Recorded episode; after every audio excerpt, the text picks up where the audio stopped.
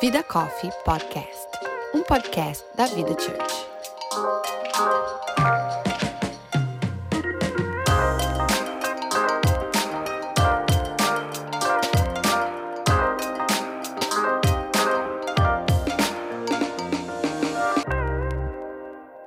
Olá, meu nome é Ana Paula Prado.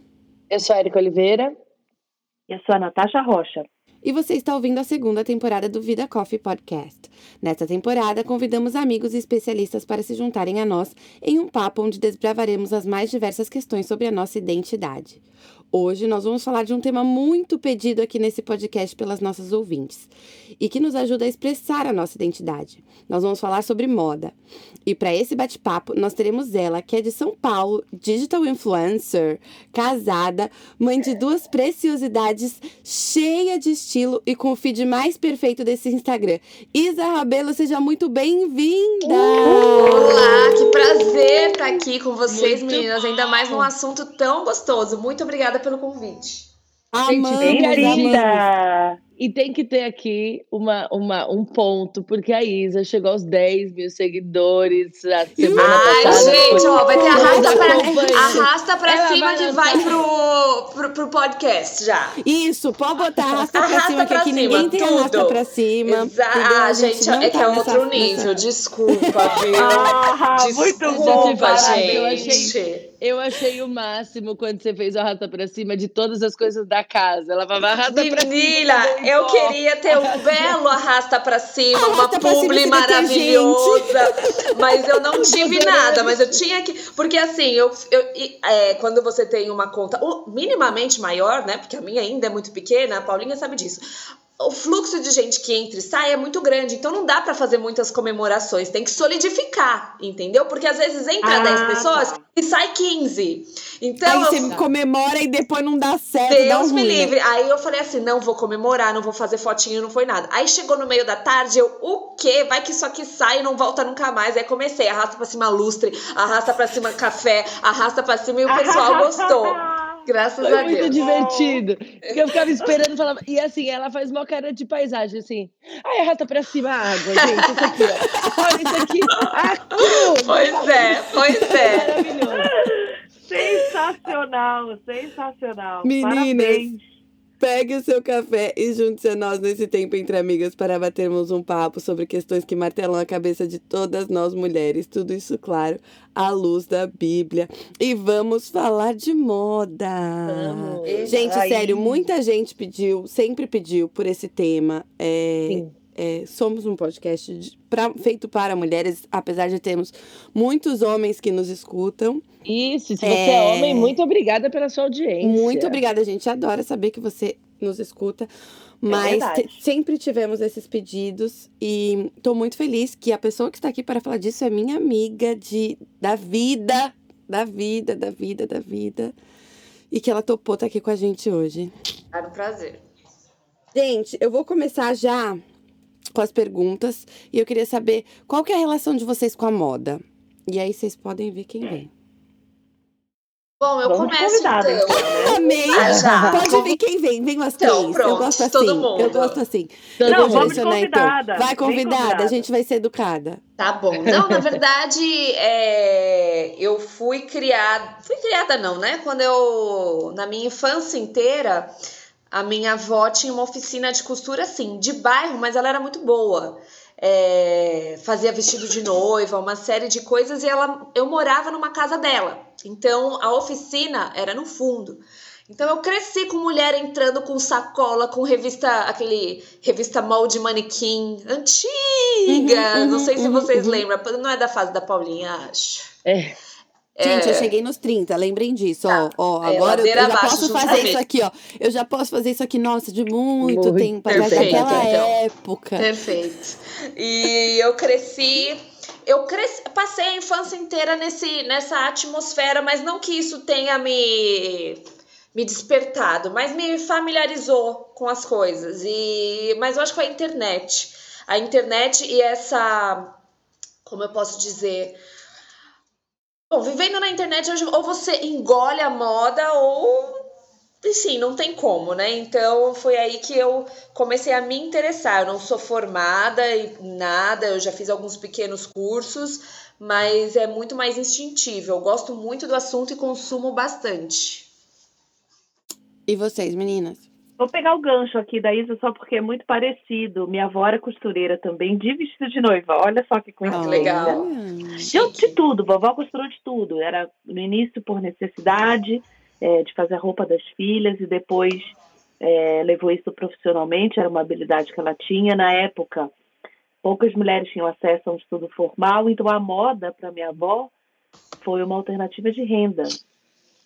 E mais tarde minha mãe teve uma uma boutique se chamava na época, né? Acho que hoje Dona não Rita tem mais. Chiquérrima. Chiquérrima. Tinha. E chiquérrima. na Gente, época, Dona vocês vão Rita, lembrar chique. dessa, dessa, dessa marca. Paulinha não vai lembrar, mas era, uma, Bullying aqui. era um grande sucesso. Chamava Company. Quem aí lembra da mochila da Company? Sim. É, não é da minha época mesmo. Também não é, É, da minha, época de- gente. Vão me Tudo bem, gente. É, nós lembramos, Isa, Nath, nós lembramos. anos? 30 e... 33. 30. Ah, Isa não é tão mais velha que eu. Não, isso que eu queria é o suficiente para eu já fazer um, um bullying de leve.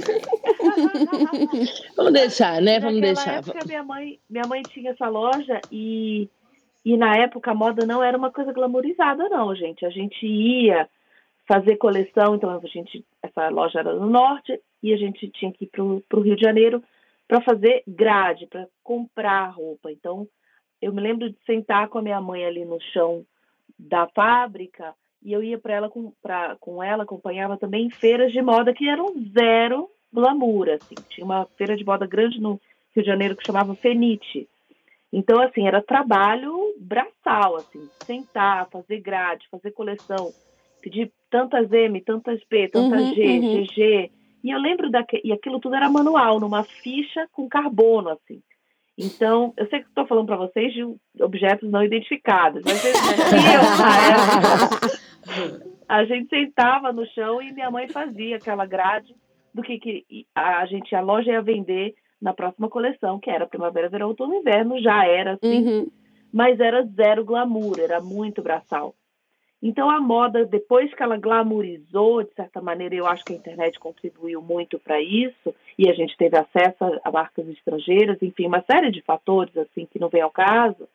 É, aí que eu fui dar nome aos bois, mas eu já vivia, de certa maneira, aquela realidade por conta da loja da minha mãe. Sim. Então a, a moda para mim sempre foi alguma coisa que eu é alguma ferramenta que eu tinha acesso de informação. Não necessariamente a usava, ou seja, não necessariamente eu estava me vestindo na moda, mas era alguma era um universo que eu já conhecia. Assim começou minha relação com a moda. Legal. Você, Eriquinha? É, eu já tenho uma, uma outra experiência, não tinha ninguém que, que sim, literalmente costurava, mas eu cresci no Bom Retiro. Eu nasci na Vila Prudente, em São Paulo, mas eu cresci no Bom Retiro.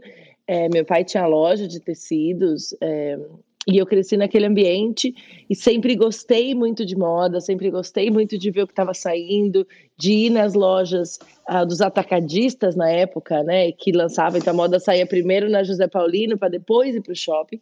E aí, como residente, como filha de comerciante da área, eu tinha, eu conseguia comprar as coisas antes delas irem para o shopping. Então, isso foi muito legal. Eu, eu me apaixonava, assim, eu adorava. Você era aquela coisa. menina da escola que todo mundo detestava porque você Uhum. chegava com as roupas antes. É, eu tinha. Eu tinha, por- e outra, eu tinha é, essa coisa. é, eu, às vezes as pessoas falavam assim, nossa, você vai usar isso? Eu falava assim, pode deixar. Você vai ver que daqui a pouco tá usando. E usava, porque na verdade eu tinha, eu não tinha essa consciência, mas eu tinha acesso ao que o mercado ia lançar, né? Antes que se lançasse. É, eu tô falando isso de, né, eu tenho 39, então tô falando aí de quase 25 anos atrás. É um absurdo, mas é assim, é a realidade, né? E, e mas foi uma coisa que eu sempre gostei. Eu sempre gostei muito dos detalhes. Então, eu sempre conto essa história que eu pedia. Eu teve uma época que agora voltou os twin sets, mas eu tinha. A gente usou muito de assim quando era começo da adolescência. E aí eu, eu comprava o twin set, ia na loja de, de armarinho, trocava os botões. Então eu comprava outros botões e falava, mãe, eu quero esse botão. Então, eu sempre tive uma coisa assim, com olhar. Depois eu fui crescendo, sempre acompanhei muito de moda. Até que a Ana Paula surgiu na minha vida, minha cunhada querida, idolatrada. e, e, e aí eu tive uma ideia, ela trabalhava no mundo da moda, conseguiu me colocar ali, abrir uma porta para que a gente trabalhasse. E aí eu trabalhei com moda, fiz vários cursos de consultoria, de um monte de coisa. É, e acabei trabalhando com turismo de moda por alguns anos. É, vendo Semana de Moda, Paris, Nova York, foi uma coisa assim, essas brincadeiras de menina que eu gosto. Então, assim, o assunto é perfeito para mim. Adoro moda, até hoje vejo muito e acho que sim, a moda é uma forma da gente se expressar. É, eu uso moda para contar coisas, então eu sim me preocupo como eu me visto para que a minha mensagem seja feita, falada, né, colocada de uma forma é, e atinja quem eu quero atingir. Engraçado que vocês falaram e todo mundo foi lá para trás, né, para a infância, e eu nunca tinha pensado que a minha relação com a moda tinha começado ali, mas ela começou também, porque a minha mãe trabalha a vida inteira em loja de roupa. É desde que eu nasci, desde muito antes de eu nascer. A minha mãe trabalha em loja de roupa desde os 15 anos. E desde que ela tinha 15 anos? Desde que ela tinha 15 anos. Uau! Uau. É, e, e ela trabalha até hoje, tá, gente? A minha mãe tem 65 anos.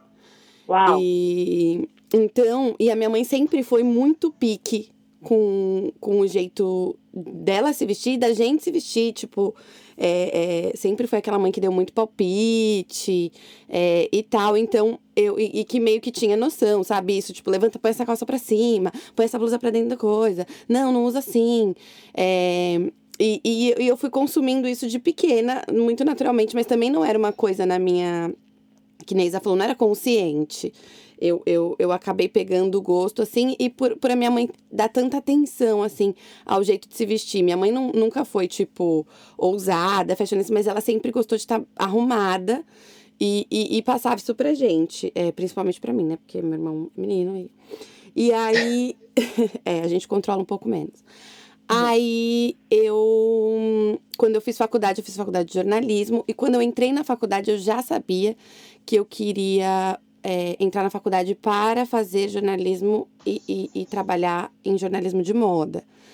É, e nesse meio tempo, daí a moda se linkou muito à minha vida profissional. Quando eu entrei na faculdade, eu fui trabalhar numa loja de roupa, é, numa marca grande, e aí fiquei trabalhei em, em, loja, tipo, mesmo. Depois eu trabalhei em showroom, é, então toda essa parte que a Natasha ia comprar roupa com a mãe, eu fazia o outro lado. Já era no computador, tá, amiga? Mas não era no ah, okay. Mas, é, então eu trabalhei no atacado, trabalhei no varejo. E aí no meu último ano da faculdade, eu tinha que entrar no mercado de jornalismo. E aí eu fui mandar currículo para as empresas de moda e, e aí fui para tudo, fui para revista, fui para assessoria mandando assim, e aí eu consegui emprego numa assessoria de imprensa, é, numa função bem estagiária assim, e foi lá que eu fiz minha carreira.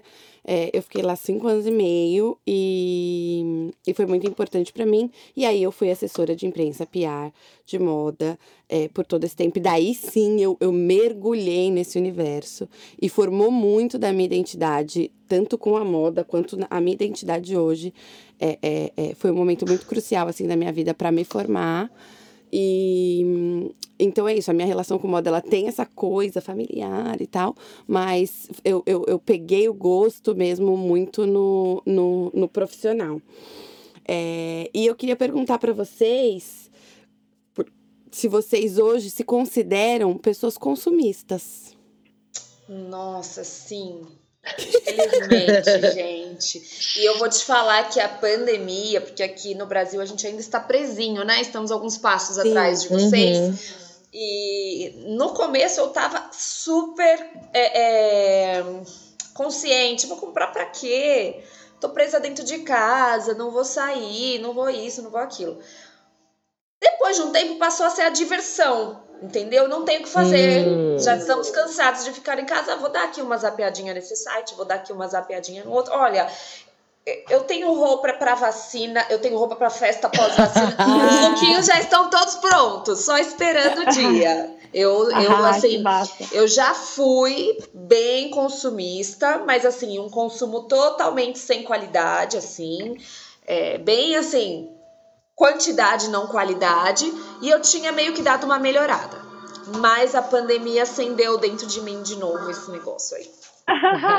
Mas tem estudos, né? é, nessa época de pandemia aí que as pessoas se tornaram realmente mais consumistas, Nossa. porque estão em casa, presas, sem, sem ter muito lá o que fazer e, e, e acabam encontrando esse conforto na hora da compra, né? Ah, porque o, che- o porteiro ligar é, É um assim. Gente, e, e quando eu fico. Eu tenho um aplicativo que vai mostrando os passos, né? Do, do correio de entrega. Quando vem aquele. A, a sinalização do aplicativo, é, é, é, saiu para entrega. Dá uma alegria tão grande assim que esses dias eu me peguei feliz porque eu comprei lâmpada para minha casa. As lâmpadas acabaram. E aí eu comprei lâmpada. E, e quando deu lá no aplicativo, está para ser entregue, parecia que estava chegando uma Chanel aqui. Eu tava assim, polvorosa. E é o consumismo. É, Mas eu acho que é isso, é muito real, assim, a gente acaba tendo mais tempo, assim, aqui a gente já voltou à realidade, mas a gente ficou com muito tempo faz um livre, e é, aqui era muito real a questão do sal, do, dos sales, então era tipo assim, cara, você tá aqui agora, e aí tá tudo com preço muito bom, e eu acho que eu tava precisando dessa peça e tal, então acho que isso é muito real, É, eu não, eu não, eu não, eu, eu acho que eu consumo, sim, mas eu não sou uma consumidora que, tipo, compro qualquer coisa a qualquer, qualquer custo, assim, eu preciso, essa roupa, eu, por exemplo, que é uma coisa que, eu não sei se isso, isso é uma desculpa, baby, é, eu não tenho Aquela que coisas, já vai se justificando. Já Ela nem começou a falar, ela já se justifica. porque eu não tenho roupa que eu não uso, eu, tudo que eu tenho é para um uso, então, assim, eu uso muito, repito muito tudo que eu tenho, é, tanto que é, eu, eu tenho muitos compromissos sociais, assim, muitos. Então, é, o meu guarda-roupa ele tem que ser muito, ele é muito usado. Mas é, eu acabo consumindo, sim. É, mas com uma- eu tento ser muito consciente. Aliás, eu vi hoje de manhã um post muito interessante sobre tipo consumir não quer dizer você gastar demais. É você saber gastar e usar uma coisa, fazer que aquela coisa te renda muito. É, e saber comprar no lugar certo e tal. Mas eu acho que é, eu consumo, eu não posso dizer que eu não consumo nada, por uma necessidade também. Então, eu não tenho coisa que eu não uso, mas eu consumo porque eu uso muito. Mas peraí, esse negócio de saber comprar no lugar certo, vocês estão querendo dizer que vocês não compram de fast fashion? Não, eu tô falando que eu não compro caro. Não, eu tô dizendo assim, eu, eu, por exemplo, até outro dia eu conversei com alguém e a gente falou sobre o Walmart, né? Aqui o Walmart tem roupa. E aí tá no começo, tá junto com as frutas, é um absurdo. Você entra no supermercado, a fruta tá de um lado Tem biquíni, tem um biquíni do lado do melão.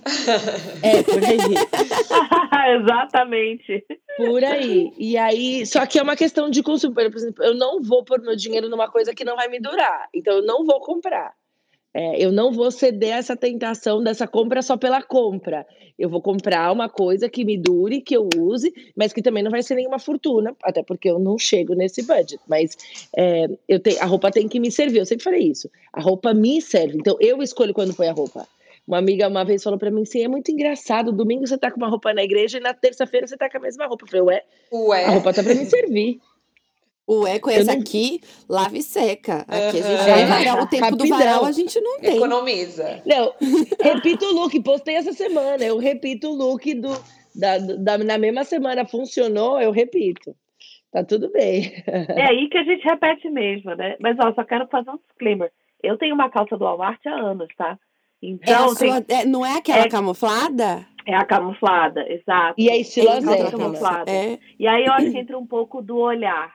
Eu acho que quanto mais a gente tem esse olhar, quanto mais a gente tem essa, essa consciência de moda, melhor a gente compra, É. né? Sim, sim. Eu, eu em termos de consumismo, é, eu não colocaria isso só na caixinha da moda. Em relação à moda, eu não me acho consumista, não.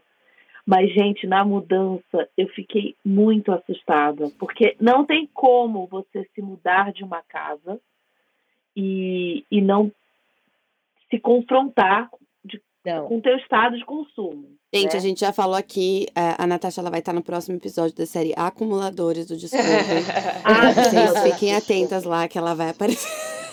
Se você Gente, quiser saber fiquei- mais sobre a primeira revelação, tá no podcast anterior, no episódio anterior. anterior. Gente, é sério, assim, eu me confrontei com a realidade nua e crua é, de um consumo que me agrediu. Uhum. E, eu, e eu não gosto de me sentir agredida em relação ao consumo. É, primeiro, porque não é a minha realidade hoje. Segundo, porque é, a gente está num país em que esse é um tema. Né? Estados Sim, Unidos, você total. está tá, se- assim, em volta de um consumismo surreal. E que a gente costuma trazer um olhar crítico para ele. É, né? eu ia, eu ia até falar da, da Isa, que a Isa falou do tempo do, da lâmpada chegar e tal. Aqui a gente nem tem essa, essa, essa ansiedade, porque é isso, né? Você compra a lâmpada de manhã à noite, a lâmpada tá na tua casa. Eu tenho, ó, Porque- olha a, a, a convidada querendo fazer pergunta. Eu tenho uma pergunta para vocês. Quando eu estou nessa terra maravilhosa que vocês moram, é um é um como que eu posso dizer? Eu falo que nascem gremlins dentro da gente. Você vê um taco de beisebol que tá barato. Eu preciso, eu preciso levar para o Brasil. Olha, o- olha o preço que tá isso, pipipi, papapó. Assim, toda, toda vez que eu vou pra assim, a gente aqui, é, eu e na minha família, a gente vive num lugar de privilégio que eu consigo algumas vezes estar aí, né? Não nos últimos, nos- no último ano, na Sim, não com a verdade. pandemia. Não com a pandemia, mas eu costumo ir uma e o meu marido vai para ir mês sim, mês não, para trabalho. É, E assim, toda vez eu falo, eu não vou comprar muita coisa, eu quero uma bolsa. eu quero não sei o que. Chega aí, é uma coisa que, assim, eu não sei explicar. É, e não é comigo. Todo brasileiro que vai pra a gente vai pra comprar. A gente, Sim. é, assim, e assim, teve, existiu uma época que isso era válido. Hoje já não é muito. A última vez que eu estive aí, o dólar não está como está hoje, mas também não era, não estava baixo. Morando aí, acostuma ou não? Ou continua o gremlin solto? A- Eu acho que que acostuma. Acu- Não, com certeza acostuma, mas eu não acho nem que é uma questão de costume. Eu acho que tem duas coisas aí. A primeira é a questão do preço, né? Quando vo- você chega aqui, você olha o valor das coisas, você realmente acha tudo barato. Quando você começa a viver aqui, você vê que o dinheiro aqui ele tem outro valor. Então não é tudo tão barato assim. Então, tipo assim, Exato. óbvio, né? É isso. Você vai comprar uma, uma, uma tea no Walmart, tipo assim, essa tea que eu durmo, gente, eu tô de pijama, a gente tá gravando isso super cedo. Essa tea que eu durmo, ela custa é, 1,90. 2 dólares, 1,65 no Walmart. É uma delícia, é uma tea de, de- é uma, um tank Ah, é top de- verdade. de, Eu também compro isso no Walmart. eu tenho, eu tenho tipo 18, porque eu uso uma por dia pra dormir. E tudo bem, isso é muito barato, mas não é aquela coisa assim de coisa que a gente quer comprar mesmo. Você vê que 20 dólares são 20 dólares, não são 20zinho que você, não é o dinheiro que você pode perder. Entendeu? É. Então o valor do dinheiro pra você muda muito. Tipo, é, é, não, não, todas as coisas que você olha não é tão barato. 20 dólares não é tão barato. 15, de repente, naquilo, você pensa, nossa, eu faria tantas coisas com isso. Então, o valor do dinheiro muda. E eu acho que essa facilidade de, de você ter as coisas do lado, é isso que eu falei. Tipo, se eu não comprar hoje, daqui uma semana eu vou ligar, não vai demorar 20 dias pra Não tem chegar. o desespero do turista Tipo, também, vai, né? vai, vai chegar daqui a pouco. Eu vou comprar. Se eu comprar em uma loja X, vai chegar em cinco dias. Se eu comprar na Amazon, vai chegar no dia seguinte. Então, esse desespero eu acho que vai, vai dando uma acalmada. E, e eu acho que, eventualmente, se É. você não é uma pessoa consumista, ele some. Aquilo que a gente vive de viajar, aquele poder de compra que a gente tem quando viaja, e se você tem esse costume, você tem esse acesso, você sabe o que eu estou falando, você se prepara o ano inteiro guardando aquele dólar para chegar naquele final do ano. Você, de repente, tem muitas famílias que param de consumir no Brasil Uhum. e que vêm consumir aqui simplesmente porque é muito mais é, é, é acessível do que está no Brasil. Né? Você tem aquele tênis que você quer, aquele sapato que você quer, o computador, enfim. Os Uhum. acessórios que você usa, passa, você passa basicamente direcioná-los para compra fora. é, ou através de pessoas que, que compram, que enviam para você, enfim. É, então, eu acho que o brasileiro descobriu muito esse consumo aqui. Isso a gente não vive. É, é, a grande maioria das famílias que vêm morar aqui não vive. É, porque é exatamente o que a Paulinha falou. Você tem outro, outra relação com, com o dólar, outra relação com o dinheiro. Eu lembro que eu estava um dia no supermercado e um, um pai americano se ajoelhou para falar com a filha e falou: Você tem certeza que você quer esse produto? Ele custa um dólar a mais. E a forma como ele se referia a esse dólar era assim, dando muita ênfase para aquela criança de que era um dólar a mais. E É, ali eu legal. falei, uau, isso a gente precisa aprender. Verdade. Porque esse dólar, ele cresceu sabendo que aquele dólar tem muito valor. Uma Exato, e, e realmente 25 tem. centavos. E realmente tem, porque a gente tá num país onde com um dólar você compra coisa. Você compra um. um- você compra um dólar, vale, você consegue ir no mercado e comprar. Você vai na Dollar Tree e você compra um negócio, Você uma compra uma coisa com maquiagem, dólar. você Você, compra uma compra um- maquiagem. Não é compra um dinheiro de troquinho. Não é um dinheiro, exato. É isso que eu falo com relação ao valor. Não é. Tem um meme muito engraçado na internet que eu não sei se vocês já viram, que é, é, é alguma coisa assim: Did you buy my flowers? Vocês já viram esse meme? É uma menina que namorava à distância. é, passou isso num programa aqui nos Estados Unidos. A menina namorava à distância com um americano e ela era brasileira. E ela chega no aeroporto pra conhecer ele pessoalmente. E ela Ah. veio morar aqui. E ele vai buscar ela no aeroporto. E aí ele chega, tipo, uau, você tá linda e tal. A primeira coisa que ela olha pra ele, ela fala assim: Você comprou as minhas flores? Aí ele, ele- ela, ela falou assim: Não, não tem flores. E já muda de assunto. E aí ela, mas você comprou as minhas flores? E aí, tipo, isso virou um super meme, ela só falava das flores. E aí eles passam por um lugar no aeroporto onde tinha, tipo, uma geladeirinha de buquê de flores. E aí ela fala assim: aqui, você pode comprar as minhas flores. Aí ele fala assim: eu não vou gastar 20 dólares num buquezinho de flores. Aí ela fala assim: mas são 20 dólares. Então, na Uhum. cabeça da brasileira, é tipo assim: 20 reais. Exatamente. Tipo Não assim, são. você não compra nada com 20 reais, são Nada. três florzinhas. Agora, com 20 dólares, você compra muita coisa. Então, eu acho que essa Exatamente. coisa da relação com o dinheiro e do valor que o americano realmente dá para cada dólar, porque realmente dá para comprar algumas coisas, é, é, muda totalmente a sua perspectiva de compra, assim, quando você já Com tá morando aqui. Mas. Nath, eu quero voltar para eu quero eu quero entender essa sua relação com o consumo. Você estava falando, é, eu vou voltar lá onde você estava falando Sim, que eu acho são que- com outras coisas também. Sim, com outras coisas. Eu acho que consumismo, a gente está falando de moda, mas às vezes é, de repente, a tua relação com a tua casa, e eu tenho uma Sim. relação, a gente vem falando, né, ao Uhum. longo dos episódios, a minha relação com a minha casa. Então, é, por ser muito acessível, você está comprando um jogo de copos ali na Dollar Tree, tudo bem, são 6 dólares. Mas no final são coisas, e esse Uhum. excesso de coisas me faz mal. A Uhum. Natasha não se sente bem Uhum. é, apesar de, de repente, a minha persona ser diferente e muitas pessoas imaginarem que eu gosto de consumir, se você convive comigo, você vai saber que não, eu não. É, excesso de coisas me, me, me perde um pouco, me perco um pouco. Então, eu não, eu não vou bem nessa coisa de ter oito jogos de copos, por exemplo. Eu acho que isso, para mim, para mim, Uhum, não faz uhum. sentido na minha realidade. Uhum. Sobretudo se não são oito jogos que eu uso, ou Uhum, oito jogos uhum. que estão à minha disposição. Se eles só Uhum. estão ali à toa, me fazem mal. Então, o consumo é uma coisa que eu estou sempre revisitando. O que que eu estou consumindo, se tá, como a Erika falou, se está me servindo. Uhum. Ou, É. se, eu- ou se aquela é uma compra é, de só satisfação, ou de autoindulgência, sabe? Entendi. De, tipo, Ou de tempos de comprando- pandemia. ou de tempos de compra de pandemia. tempos de pandemia. É, É. eu não. Não, eu ia falar só rapidinho que eu acho que isso é muito importante a gente fazer e eu acho que a compra online te ajuda nesse tempo.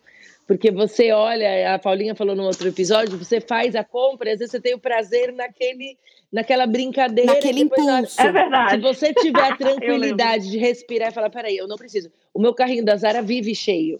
E aí eu Uhum. ponho, deixo lá, daqui a pouco eu ponho save for later, deixa pra depois. E aí eu começo a olhar, eu E já aí vai comprei, saindo tipo, do estoque, você não comprou. é, não, e, e, por exemplo, uma vez eu coloquei um blazer assim, azul claro, e eu falei, nossa, maravilhoso. E não comprei na hora, passou. Daqui a pouco eu falei, cara, eu tenho um blazer azul claro.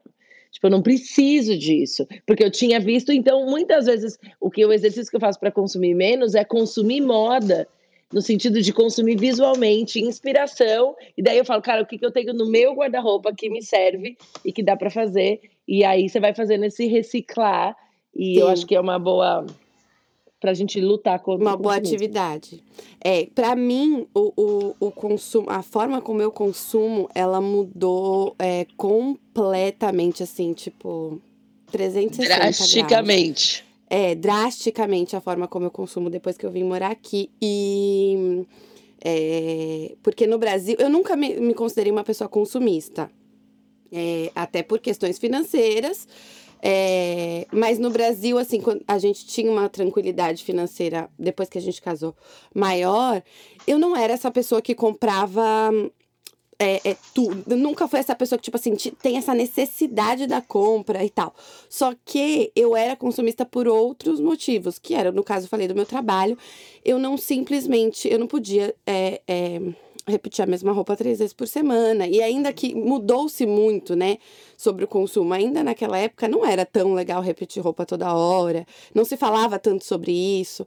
É, e eu, não, eu, eu tinha que estar sempre é, up to date com as tendências que estavam rolando na época. Então eu consumia moda desse jeito, muito para ir trabalhar. Eu tinha que trabalhar muito arrumada todos os dias. Às vezes eu tinha dois eventos por dia, tinha que trocar de roupa. Então eu, eu, eu consumia muito pela necessidade e aí acabava consumindo mesmo. Tinha muitas coisas, é, talvez mais do que o necessário. Quando eu me mudei para cá, além dessa vida social e de trabalho, não, eu, eu não necessitar mais dela, a minha vida financeira ela, ela fez com que eu mudasse o meu olhar para comprar. Isso no Brasil já, quando eu tinha que comprar muito tal, isso já mudou no meu estilo, porque eu não podia, como eu não podia comprar horrores, eu sempre, eu sou uma pessoa que se eu, eu tô dentro do meu closet. Se eu passar aqui o, o, o, a câmera para vocês, vocês vão ver que basicamente se tiver tipo cinco roupas estampadas vai ser muito. Porque eu sempre pensei, a roupa estampada é marcante. Se eu usar hoje, eu não vou poder usar daqui dois dias, daqui três dias. Então eu sempre usei muito roupa sem estampa, cor mais sóbria, é, é, é, não muita cor tipo super vibrante, para poder encaixar isso, já consumir dessa maneira. Aqui o, o, meu pensamento de consumo mudou por questões financeiras mesmo, que daí aí a, a questão bateu. E então, ah, não dá para comprar, não dá para comprar. E aí eu comecei a analisar cada compra, cada 20 dólares. E conforme a situação financeira foi melhorando, isso ficou dentro de mim, gente. Então, eu analiso cada compra. Eu não compro mais absolutamente nada por impulso. Eu posso falar isso assim com propriedade. Eu não compro nada mais por impulso. Tipo assim, eu entro numa loja, eu amei e tal, eu vou pensar, eu vou calcular. Eu vou, eu vou olhar e falar, mas meu guarda-roupa, minha roupa e tal, não sei o que, me serve, quantas vezes eu vou usar e tal, não sei o que porque esse negócio que a Erika falou de não ter roupa é, que ela não usa, eu não tenho uma roupa com etiqueta no meu guarda-roupa.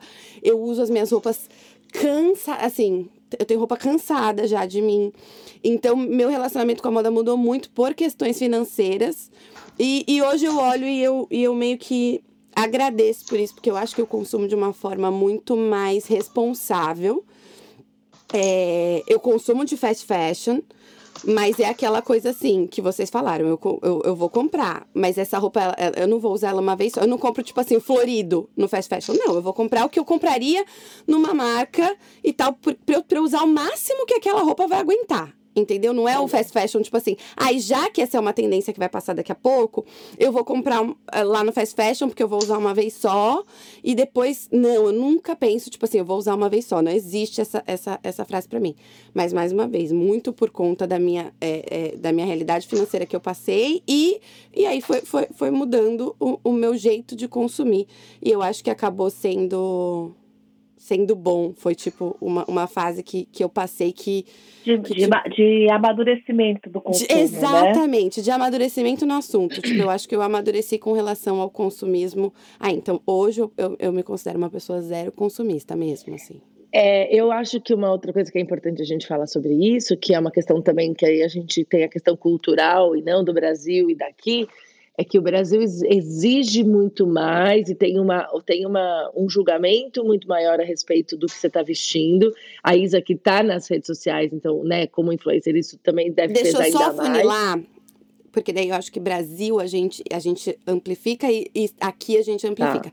A gente tá falando de São Paulo e de Flórida. E Flórida, é. é. A Natasha já vai viver uma outra realidade aí em Dallas. A Natasha, gente, vocês não sabem, ela mudou. Ela oh. não é mais nossa oh. vizinha. Natasha está em outro graças estado. a Deus na internet também, né? É, mas a Natasha voltou, ela saiu do, do, do interior, aqui de Windermere, na Flórida, e ela está em Dallas agora. Então, eu Cidade acho que tem grande. cidade grande, então tem muita essa diferença, porque é isso, a gente mora, eu e Erika hoje, em Windermere, na Flórida, aqui em Orlando, que é, é realmente, não é uma Uma referência bolinha. a fashion. Não, não é. Ah, É, E eu a acho que o que Isa a Paulinha em tá falando é Paulo, óbvio. É, E a Isa mora em São então, Paulo, exato. É, existe sim, eu acho que para a gente colocar mais de maneira mais clara, é o, a cidade que você está, o ambiente que você está, a comunidade que você se insere, de fato, exerce uma influência Total. é, é, ou não na forma como você precisa Consome. consumir. Óbvio que, é, por exemplo, no mundo corporativo, se a gente for trazer essa referência, existe sim um padrão de moda que você precisa se adequar, e quando eu falo precisa, é precisa mesmo. Isso tem reflexos muito sérios, inclusive no teu posicionamento, dependendo de onde você está na empresa. É, aquela pessoa que está em determinados cargos precisa se vestir daquela maneira, senão o reflexo é, que aquela pessoa vai ter, inclusive no teu salário. Eu, eu já ouvi relatos de mulheres que dizem: eu preciso viajar e ter determinados tipos de bolsas, eu preciso ter acesso a determinados itens, é, porque isso influencia diretamente a forma como minha chefia me enxerga. Uhum. É, sim, a gente sabe que a moda ela também tem esse lado de contexto social. É, e quando você, quanto mais desconectada você está dessa necessidade, melhor vai o teu padrão de consumo. Eu acredito. Eu acho Sim. que é, você se libertar disso. Agora eu voltando para um ambiente mais urbano, é, em que de fato a necessidade de me enquadrar socialmente já vai sendo alterada, isso vai alterar também meu padrão de consumo. Mas acho que na origem, na origem da gente, é, de identidade, a gente está falando aqui, você leva meio que esse padrão de consumo. Porque eu Total. lembro que mesmo no ambiente corporativo, em que havia uma necessidade de estar vestida de acordo com aquele ambiente, é, eu, eu, eu, eu levava ali, eu carregava ali o meu DNA de consumo, sabe? Então eu, eu é, sabia que eu precisava estar super vestida, tinha meninas que, mulheres que iam comprar fora roupa, ou que estavam Uhum. mais conectadas a um high-end ali da moda, e eu conseguia reproduzir a mensagem que eu queria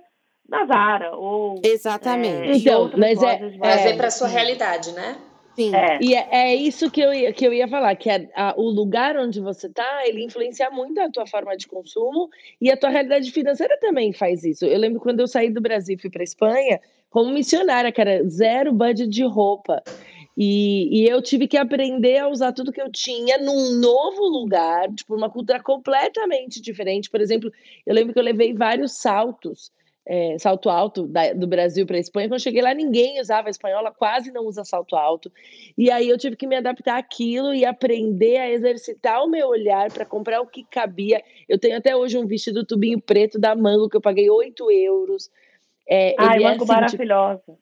ele, mas ele era do outlet, tipo assim, do clearance do outlet. Só que era um vestido preto que, assim, não me. Você ia eu tenho conseguir. pro- Eu tenho que provar, porque ele não serviu por um tempo, mas ele tá lá, firme e forte no meu guarda-roupa. Pra, porque eu falei assim, cara, esse, esse vestido tem que me servir. E ele me serviu, assim, de casamento a, a usar com tênis, a fazer uma compra, jogar uma jaqueta amarrada. Então, assim, é um consumo consciente no sentido de eu, o que, que eu tinha? Meu, eu não tinha budget de compra de roupa. Tipo, era missionária, aquela era a minha Uhum. realidade. Só que eu estava num ambiente que eu precisava, assim, me expressar e que a forma como eu me vestia falava, e eu continuo acreditando nisso. E aí eu falava, bom, então eu tenho que comprar as coisas que me servem, que eu vou poder fazer um jogo aí. E usando com coisas. Eu, por exemplo, tenho no meu guarda-roupa, Ana Paula sabe, o blazer do meu casamento civil de 20 anos atrás. Que cabe agora, ele entrou. Uhum. Não, eu, eu, eu, eu concordo. E eu perdi a linha do raciocínio que eu ia falar, que eu fui falar. disso. Ai, subiu aqui o negócio. Deixa eu só fazer uma, Fala. um adendo. É, não só em relação a, a meio que geograficamente, onde a gente está, que influencia no nosso na nossa forma de consumir moda, é, mas o que a gente enche a nossa mente, né? Eu, como eu tenho trabalhado com isso agora pela Primeira vez não, porque eu já tive uma época, eu tive uma loja online. Mas é, é, agora de forma mais adulta, talvez, é, eu estava consumindo muita moda e isso estava mexendo, isso assim, lá no começo, né? Lá no começo, uhum. alguns meses atrás estava mexendo na minha cabeça no sentido de assim, ok, eu quero falar um pouco sobre moda, então eu preciso consumir esse, esse, esse, esse assunto, eu preciso. E vamos o quê? Começar a seguir. E segue blogueira, e segue não sei o quê, e segue influencer, e segue modelo, e segue. E quando você vê, a sua mente está o dia inteiro girando em torno disso, e isso faz você pensar que seu armário é um cocô. Eu não tenho uhum. nada. Por quê? Porque é, é, e aí você joga, por exemplo, você começa então tá, eu vou comprar essa, essa blusa dessa marca. Comprei. Todos os dias daquela semana, duas vezes por dia, você começa a receber e-mails daquela marca. Tem isso, agora você tem tal cupom, agora você. Nisso a sua mente começa a ser bombardeada de informações de, do que eu preciso ter, do que eu tenho uhum. que ter. Hoje, raramente uma influência de moda pega é, para mostrar esse tipo de coisa que vocês estão falando, eu preciso ir para tal evento, como eu posso me virar com o que eu tenho? Hoje Sim. não tem isso. Até hoje... porque isso não traz a rentabilidade financeira da qual uma influência de moda Exatamente, hoje vive, né? que é o quê? É mostrar a coleção. É, é, não é assim, pessoal, eu tô indo a uma consulta médica, tô uhum. falando de uma que esteja aqui em São Paulo, tô sem sair, quero ir mais bonitinha, mas é uma uhum. consulta médica tô usando esse blazer que eu tenho há uns três anos e uma não existe isso. Ela vai com uma coleção atual de uma marca tal do comer aqui do do Mas, pescoço tipo, não repete, ao pé. não repete não, a, a, eu vou falar, eu não sei, eu acompanho poucas americanas, eu acompanho bastante brasileira e europeia que são extremos assim, absurdos. Sim. A cabeça do europeu, acho que a Érica que tá aqui, ela pode falar mais do que todo Sim, mundo. É, é totalmente história. diferente do brasileiro, do americano, enfim. É, as brasileiras, elas não têm isso, não são as influencers que. Eu não gosto do termo influencer, mas assim, as criadoras de conteúdo que se colocam no, no papel de alertar é, até mesmo o impacto ecológico de tanta uhum. moda, tanto consumo, não tem o mesmo crescimento, não recebe o mesmo valor de uma que, assim, a cada rolê tem uma roupa diferente. E a gente, Uau. quando começa a a consumir isso, a olhar isso e a encher nossa cabeça disso, existe uma frustração. Entendeu? Total. Existe uma frustração. Entendi. Tanto que eu tive que fazer uma limpa de, de gente que eu sigo ali no, no Instagram. Assim, tirei muita gente é, é, criadoras de conteúdo que eu até gostava, gosto do estilo, mas assim, não está me fazendo bem, porque está trazendo para mim uma realidade que não é minha. E de repente não é nem a dela, porque ela ganha coisa pra caramba, ela ganha Sim, dinheiro pra total. mostrar aquilo. E eu acho que isso é muito importante para nossa saúde mental, assim, porque eu, eu também eu acho que eu já fiz essa limpa muitas vezes. E a vez mais emblemática que eu fiz, porque como eu trabalhava com isso, eu acabava seguindo as meninas muito profissionalmente, conheço, conheço muitas delas pessoalmente, então seguia porque fazia parte do meu trabalho. Então, meu feed era só influenciadora, basicamente. E, e quando eu saí desse mundo, eu, eu ainda consumia aquilo, porque estava no meu feed, eu não, não tinha me atentado para para tal, né? Tipo assim, ah, o meu feed está me trazendo algum tipo de frustração. E quando eu mudei para cá, eu mudei para ficar quatro meses. Então eu mudei com pouquíssimo. Eu, mudei, eu trouxe duas malas do Brasil de roupa. É, pensando ainda, tipo assim, ah, eu vou chegar lá, vai, vai ser meio pro final do ano, qual vai ser a estação que vai estar tá, e tal, não sei o quê. Então, assim, vim para quatro meses. Eu fiquei, pergunta pra Érica, eu morava na casa dela, eu tinha uma arara de roupa, gente. Uma daqui, arara. Uma arara pequena de roupa. A Erika falou assim pra mim, cara, eu descia com uma roupa, ela falava, mas eu nunca tive com essa roupa. Aí decidiu, nossa, mas essa blusa é nova? Ela falou, meu, como que você consegue multiplicar uma arara de roupa que tem, sei lá, 20 peças se era, impressi era impressionante, impressionante. Era, tipo assim, valia, devia ter feito um estudo aí, um, um uma série, porque era um guarda-roupa extremamente editado. Mas ela conseguia fazer a combinação e eu acho é que, que, a Paulinha, quanto menos que fazer você um, tem. Um, um, disclaimer, ela é muito estilosa. Ela tem essa coisa do estilo, da, Ai, da, da pegada amiga. fashion. Ah, mas então, aí a então, gente tá com a Isa aqui também, ela vai botar no céu. Não, não. Mas eu acho que isso aí tá ligado também no seu tipo de consumo, né, amiga? Que é saber Não, consumir. É, é, aquilo que eu falei na pergunta é. anterior. Eu sempre comprei pensando em como eu podia, tipo, mudar aquela peça 18 vezes para que ninguém prestasse muita atenção que é a mesma peça. E até hoje eu compro muito, assim. Eu mostrei pra Erika a última compra que eu fiz na Zara, que as minhas cis maravilhosas daqui me deram um presente maravilhoso, que foi um gift card da Zara. Oh, delícia. E, e eu fui fazer a festa, claro. E aí eu comprei, assim, muito friamente calculado. Muito. Tipo assim, isso eu vou usar com isso, com isso, com isso, com isso, com isso, com isso, com isso, com isso, com isso, com isso, com isso. É E aí eu mandei né? pra... É, então, tudo muito pensado, porque é isso que eu falei, né? Mudou minha forma de consumir. fazer um tutorial disso, porque eu acho que isso ensina, é. né? Deixa, é deixa eu falar uma coisa que eu acho que é uma conexão de várias coisas que a gente falou. É, eu tenho uma amiga espanhola de, de muitos anos, muito querida, muito amiga minha, e ela, eles vieram visitar a gente duas vezes aqui nos Estados Unidos. E as duas vezes, é, eu falava, amiga, você quer comprar alguma coisa? Eu falava assim, não, não preciso comprar nada.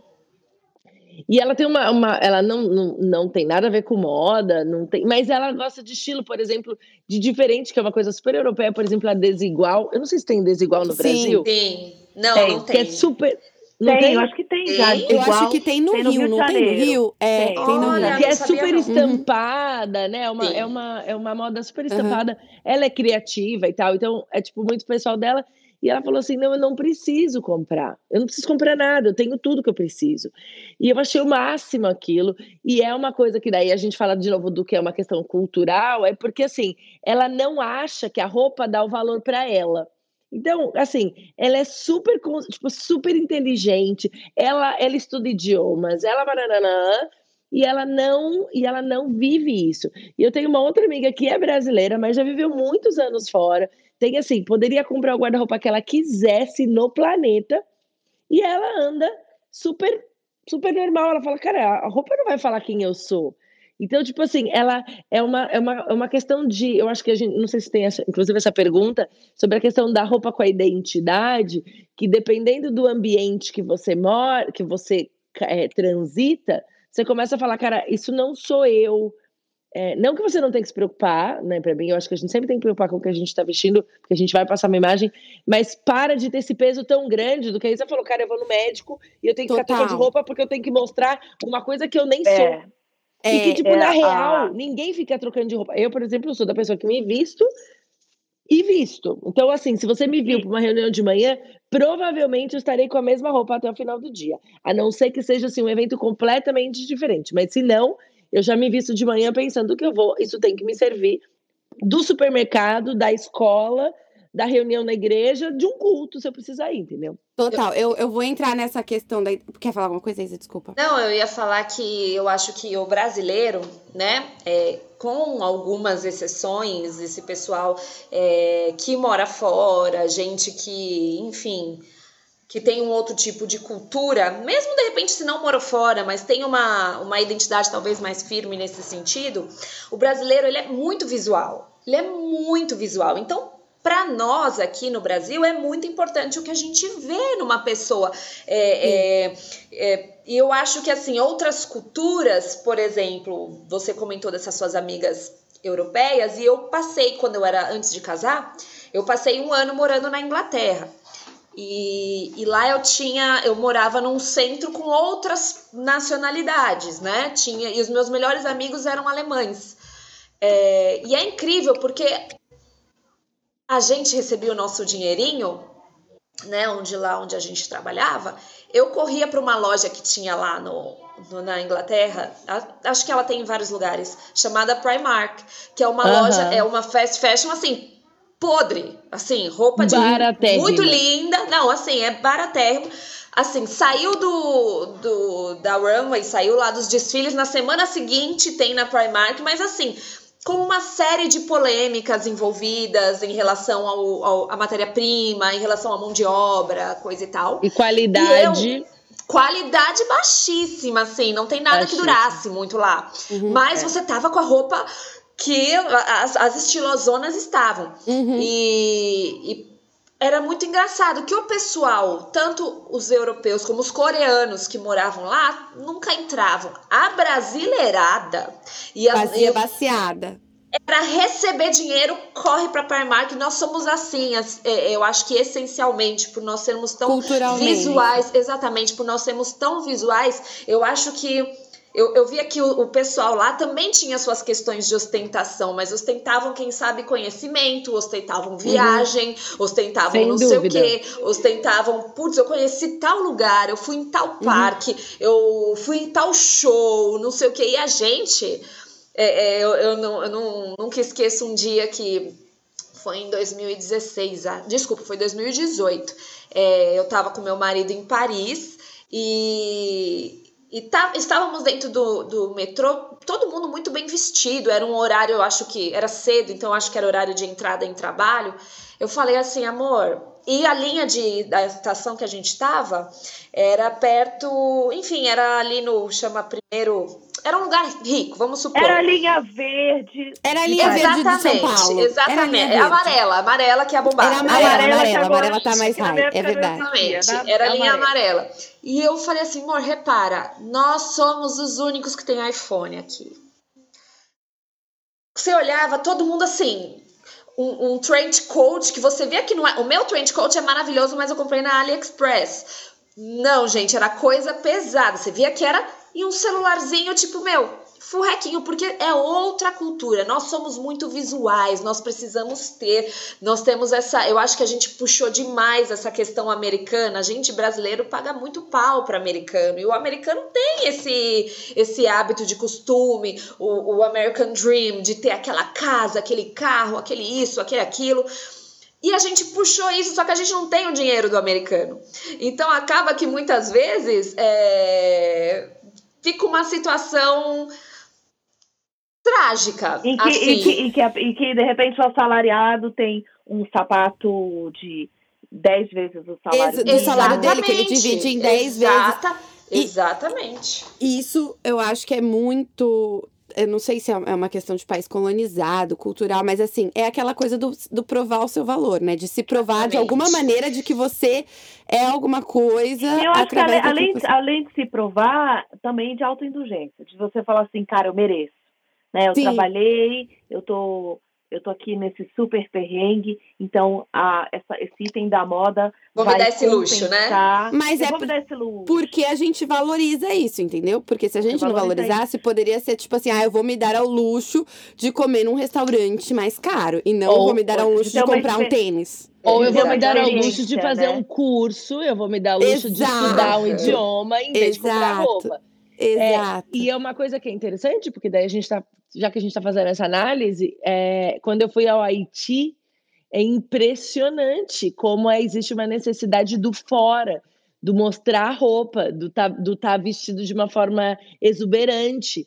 É, então, não sei nem se é uma coisa brasileira, mas talvez seja uma questão de questão econômica, porque você vê Sim. Suíça, por exemplo, são pessoas que são chiques naturalmente, mas não pelo que elas estão vestindo, mas pelo, pelo conhecimento, por toda uma outra pegada, né? Esses países. Ah, pelo material, pela qualidade. Exato. Pela... É, a, a então eu acho. Tá em outro lugar. Eu né? acho que Exato. vale uma análise profunda aí de pensar que talvez, de novo, é uma questão de identidade muito mais intelectual do que, é. do que social, porque o cara tá muito mais preocupado com a intelectualidade dele. Se ele tem uma grana, ele não vai torrar em roupa, ele vai torrar ou em viagem ou em estudo, em coisas que vão ter o que falar. E aí a pessoa vai lá, posta uma roupinha, ai, comprei uma roupa nova, mas não tem conteúdo nenhum.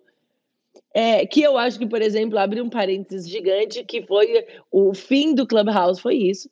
Porque as pessoas, pouquíssimas pessoas tinham conteúdo, e aí Gente, as pessoas ficavam falando, olha, falando, falando, mostrou falando. a verdade, né? Olha, eu e aguentei o Clubhouse uma semana. Eu também eu não também. em casa. Depois Gente. eu fiz assim, Jesus amado, eu não aguento tá esse tanto de gente não, não, falando, não, tentando aparecer um mais que o outro. Mas não, gente, peraí, não, eu, eu, eu me menti. Não foi uma semana. Foram algumas, três semanas, vai. Mas depois, de repente. Não, desesperador, desesperador. Aquilo perdeu sentido. Mas eu acho que o que a Erika está falando é interessante no seguinte sentido. Óbvio que quanto mais intelectualizada a pessoa está, ou se propõe, ou busca estar, é, esse visual vai, vai cedendo a outros campos de, de referência. Uhum. Mas a ostentação sempre existe. Eu acho que.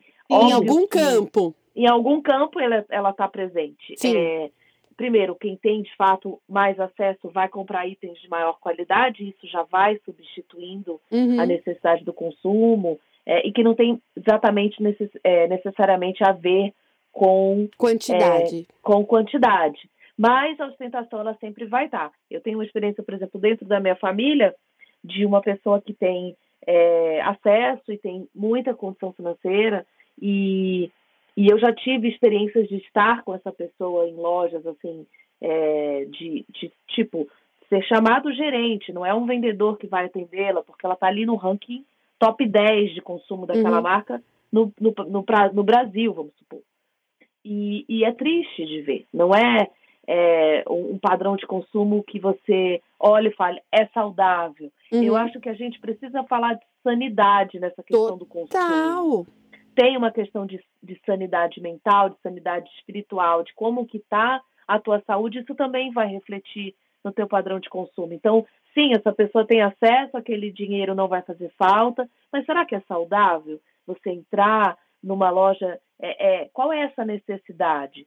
É, e isso a gente vê. Né, é, eu, eu tive essa experiência com alguém na família que estava ali comprando malas e, e sapatos, e, e você vê que há uma uma cultura ali de, de certa maneira, de valorizar essa pessoa, a forma como as pessoas se dirigem a ela é, naquela loja, tudo aquilo é informação que está sendo passada para ela. ela. Ela entra por um acesso que ninguém entra, aquilo ali uhum. já é uma experiência para ela. Uhum, uhum. É, mas isso também existe. É, eu venho do Rio de Janeiro e a gente tem, por exemplo, a cultura de comunidades, né? A gente já não fala mais em, em favela, a gente fala em comunidades. E, e eu já tive acesso a, a, a locais ali em que também aquele padrão de consumo não estava saudável e que a mulher de repente está se vestindo de uma maneira em que o que ela quer passar é, também você pode questionar será que é saudável aquela pouca roupa aquela exposição de corpo naquela medida é, eu vou então já entrar na próxima questão, porque a gente vai falar é, muito dessa questão de identidade, senão a gente vai ficar presa aqui nesse, nessa mesma pergunta. Mas eu queria perguntar para vocês, então, como que, que vocês acham que a, a moda influencia na identidade cristã de vocês?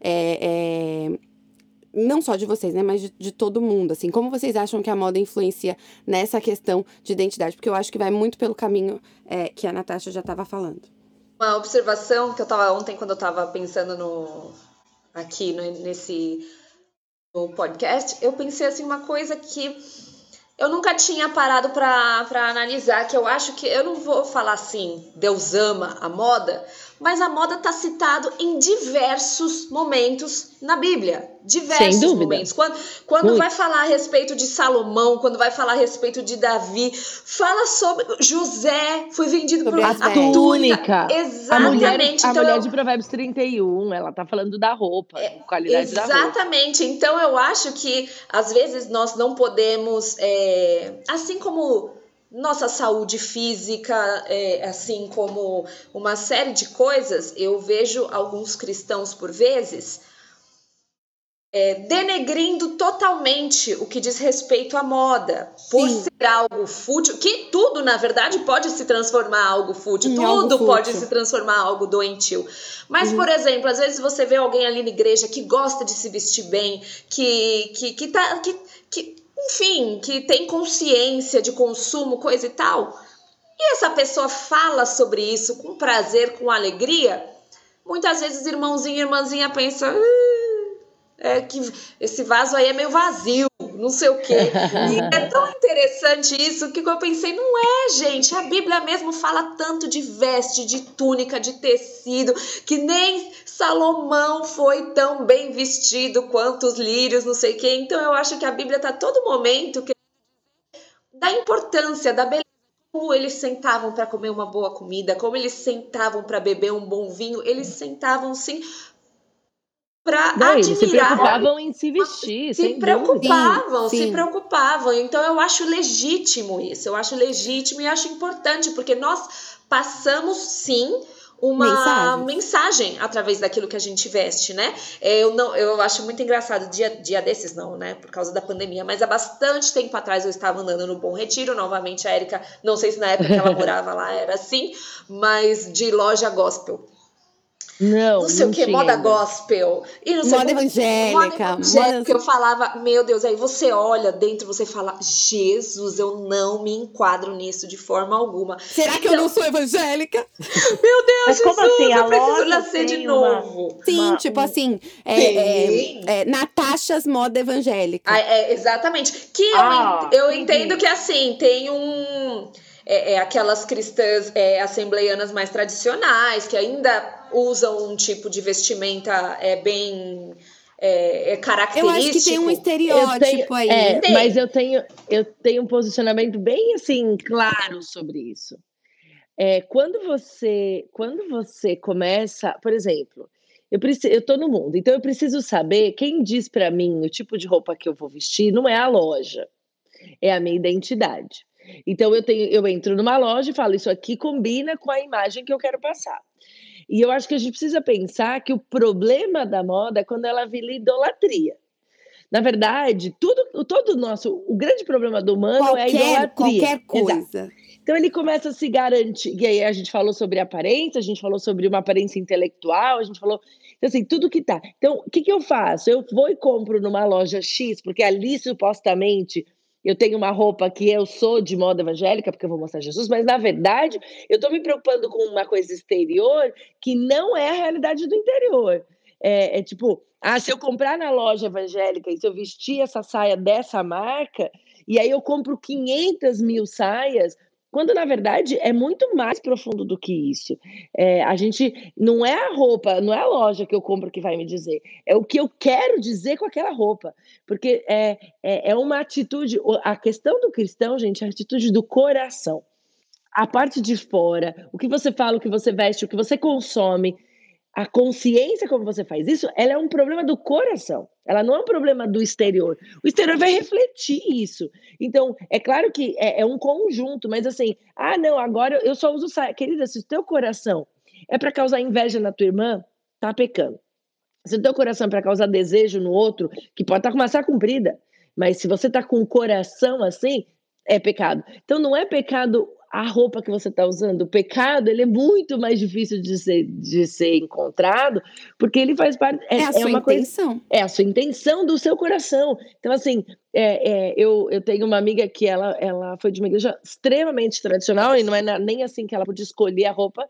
É, tinha uma determinada roupa e ela falou, Érica, por muitos anos, onde que eu colocava o meu desejo? Então, ela tinha super relógios, porque não podia usar joia.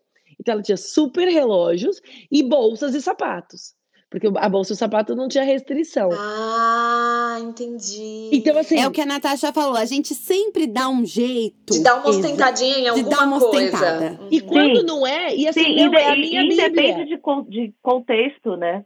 Exato, então assim, a gente fala assim, ah não, porque eu só uso roupa da moda evangélica. Querida, se você está consumindo 30, 10 vestidos por mês, 5 vestidos por mês, tá, um, tá errado, continua sendo pecado, não importa a loja que você compra. É, e outra coisa Deixa eu só fazer importa... um, um, parênteses aqui sobre a questão das lojas evangélicas, porque daí é, é eu acho que é, talvez nem seja esse o ponto, porque nesse caso é um mercado, né? Vamos pensar assim, é o que a Erika falou, tem igrejas é, onde você você precisa, tipo assim, para você fazer tem parte um daquela code, igreja, né? você tem um dress code, não tem uma opção. É o que a Erika falou, aquela irmã ela não tinha uma opção, ela não podia escolher. Tem algumas que você pode escolher, mas você pode escolher dentre saias. E a gente não tá aqui para julgar Nada. isso, né? É, tipo assim, você escolheu estar numa comunidade tradicional que, que, que te diz mais ou menos o que fazer, não é a nossa realidade, mas tudo bem, se você só compra roupa na moda evangélica, porque é lá que vai ter a saia do jeito que tem que ser, a blusa do jeito que tem que ser, tá tudo bem. O problema não é a loja de moda evangélica. A gente não consome lá porque não é a nossa realidade. Mas acho que o que a Erika tá querendo dizer, o problema não é, é só para não ficar não, parecendo que a gente tá falando. Aqui a gente tá falando tanto da loja da evangélica que parece não, que a gente não. tá falando. Tô falando da Natasha evangélica. É, é, da Natasha moda evangélica. Inclusive, é a mesma coisa para a igreja hipster que a pessoa tem que ir de Isso. chapéu e que tem que, que montar Sim. um look para ser aceita naquele Isso, ambiente. Pronto. Então, Obrigada. voltamos ao ponto do, do coração. Não é sobre o que você coloca do lado de fora, é sobre a intenção no teu coração quando você se veste. Então, qual é o meu objetivo? Quando eu me visto, eu quero ser, eu quero eu quero mostrar sim. A gente tem, por exemplo, eu pessoalmente, Erika, gosto muito do high low, então eu tô sempre eu achei o máximo, gente. Essa semana meu pai falou assim: "Eu achei muito legal que esses dias você pôs uma calça rasgada com blazer". Gente, meu pai. O seu pai falou? Meu pai. Bonitinho.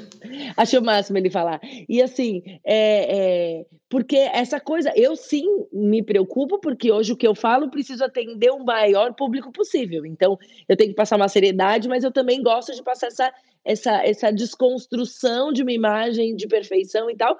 E é Érica falando, né?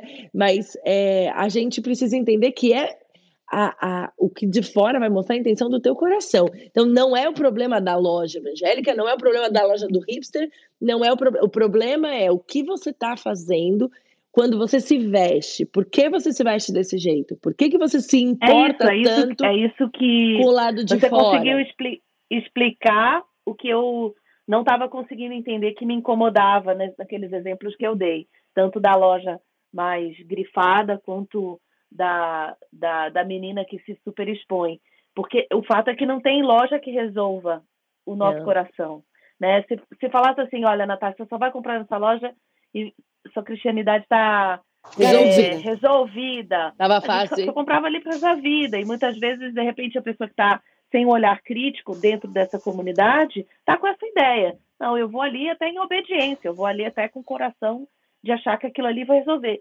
E não tem, né, essa, essa garantia de roupa ou de qualquer item que possa resolver. Mas eu acho que sim, tem uma coisa que a, a Constança Pascolato uma vez falou numa palestra que eu fui, e eu acho que ela tem é, bastante autoridade dentro pouco, daquilo né? que eu vivo é sobre a construção de, de persona, né? E ela falou que chegou um determinado momento na vida dela em que ela precisou encarar a maturidade. A Constância já deve ter, acho que mais de 80 anos, não sei, acho que já está ali na oitava década de vida, com certeza.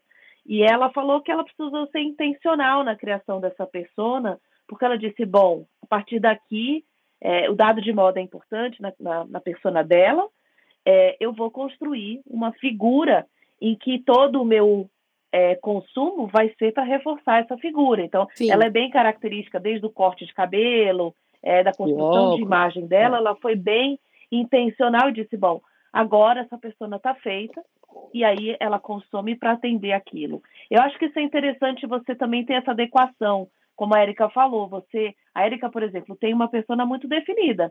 Ela, o estilo é, do que ela consome, para mim, está sempre muito coerente com o que ela quer transmitir. E às vezes você vai revisitando isso. A tua persona de 20 anos, a tua persona dos 30, eu brinco com a Paulinha que eu agora estou com meu cabelo bem grande, porque aos 40 anos, a persona que eu estou planejando construir é, já não será com esse cabelão. Então eu falo, estou curtindo meus dias de cabelão. Quer dizer que uma mulher de 40 anos não pode ter cabelo grande? Não tem nada a ver. Quer dizer que a Natasha de 40 anos já está ali pensando que por uma questão de praticidade que me atende, o meu cabelo vai estar tá mais curto.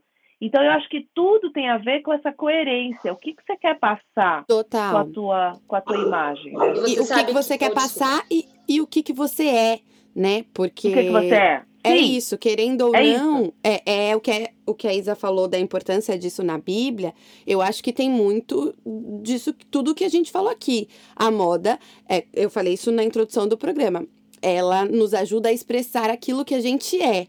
Então, a partir do momento que a gente começa a usar uma coisa, é, construir um estilo apenas para entrar em um meio social, apenas para se encaixar em um lugar, apenas para provar alguma coisa é, é para alguém ou para um grupo de pessoas ou até para você mesmo que você não é, você está usando a moda da maneira errada. Por mais que você se vista super bem, por mais que você tenha dinheiro para consumir as coisas mais caras, se você está fazendo daquilo para mostrar uma coisa que de repente você não é, por exemplo, nessa minha última compra da Zara, é, eu comprei peças muito sóbrias, muito é, larguinhas, muito confortáveis, porque eu tô num momento da minha vida onde meu filho tem dois anos.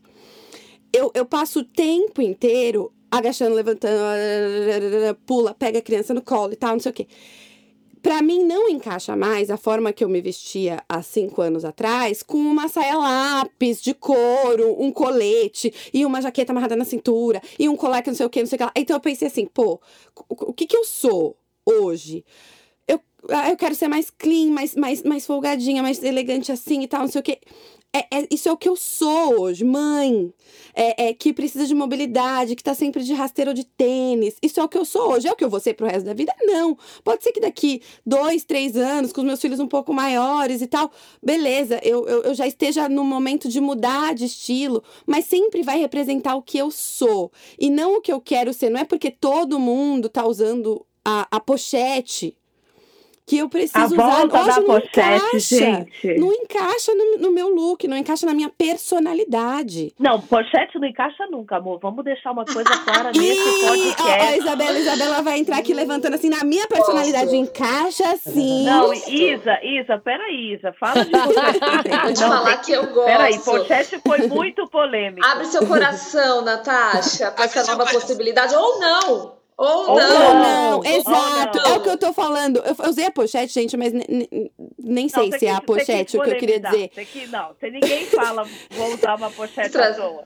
Não, é, eu não pensei, mas é, é, é muito, é muito isso, tipo, é isso, a pochete hoje serve pra Isa. É. Legal. Mas não é porque tá todo mundo usando a pochete que eu vou usar. Não, É e, diferente. é, e uma coisa que você falou sobre a identidade, sobre a gente voltar a falar da mulher cristã, a gente tem que lembrar que sim, o que a gente vai se tem, como a Natasha usou a palavra que eu adoro, que é coerência.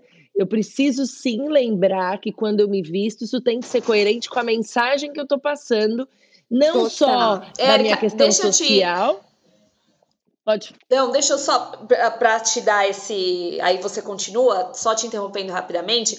E era nesse lugar que eu queria chegar quando eu comecei a falar da Natasha Moda Evangélica. Porque a gente não precisa entrar numa loja gospel é, para comprar apenas lá.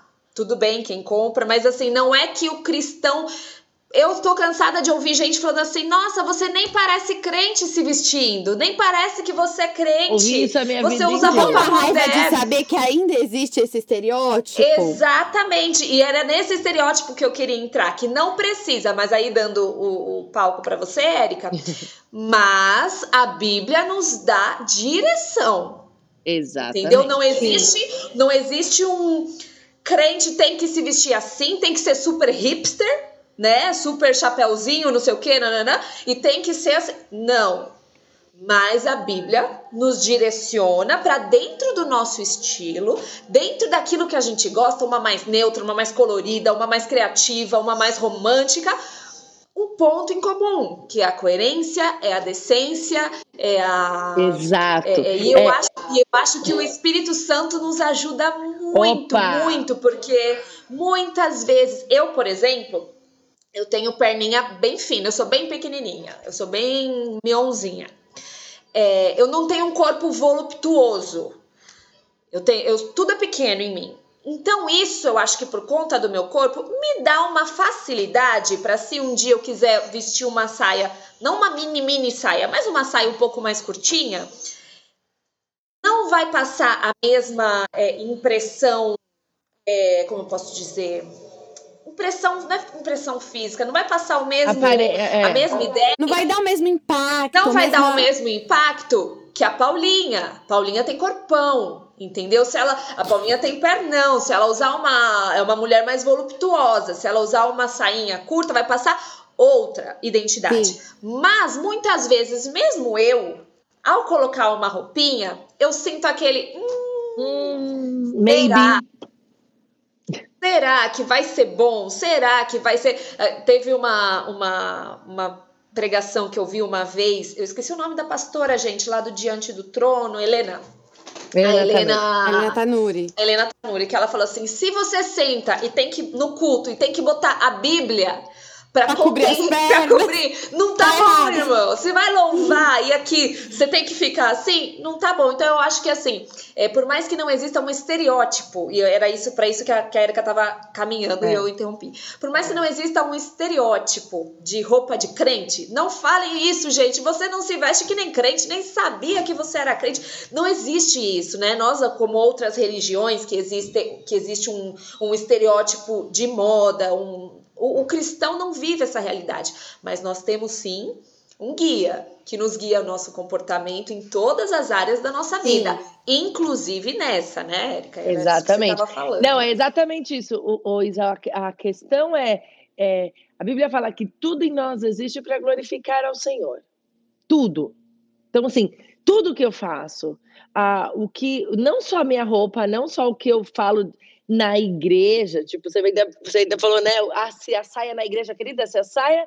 Se você. Sabe em qual que eu tenho lugar, uma né? teoria? Né? Uhum. É, eu tenho uma teoria, tipo, que eu, é um, meio que um, um modelo para mim, assim, essa roupa que eu tô, whatever onde, e, tipo, independente de se eu tô na academia, se eu tô na, na, na praia, se eu tô no supermercado, se eu tô na igreja, eu posso falar de Jesus com essa roupa? Entendeu? Eu posso abrir minha boca aqui e falar assim: olha, você tá chorando, eu vou orar por você. Ou será que eu vou ficar incômoda porque eu tô vestida dessa forma? Porque a questão é: esse é o padrão. O padrão é assim: a, a mensagem de cristão que eu levo de seguir a Jesus, ser discípulo de Jesus, é muito maior do que qualquer outra coisa que eu possa vestir, mas que eu escolho não vestir para não causar o meu irmão que peque não porque eu quero a aprovação dele, mas porque eu tenho tanto amor que eu abro mão disso.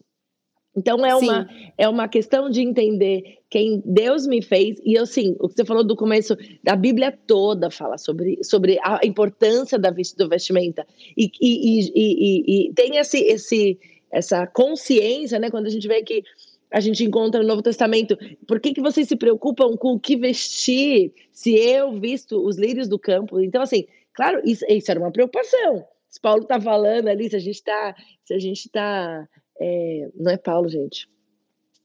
Anyways, é, se a gente tem esse texto, é, não sei, deu um branco aqui, aí eu falei, é, não é.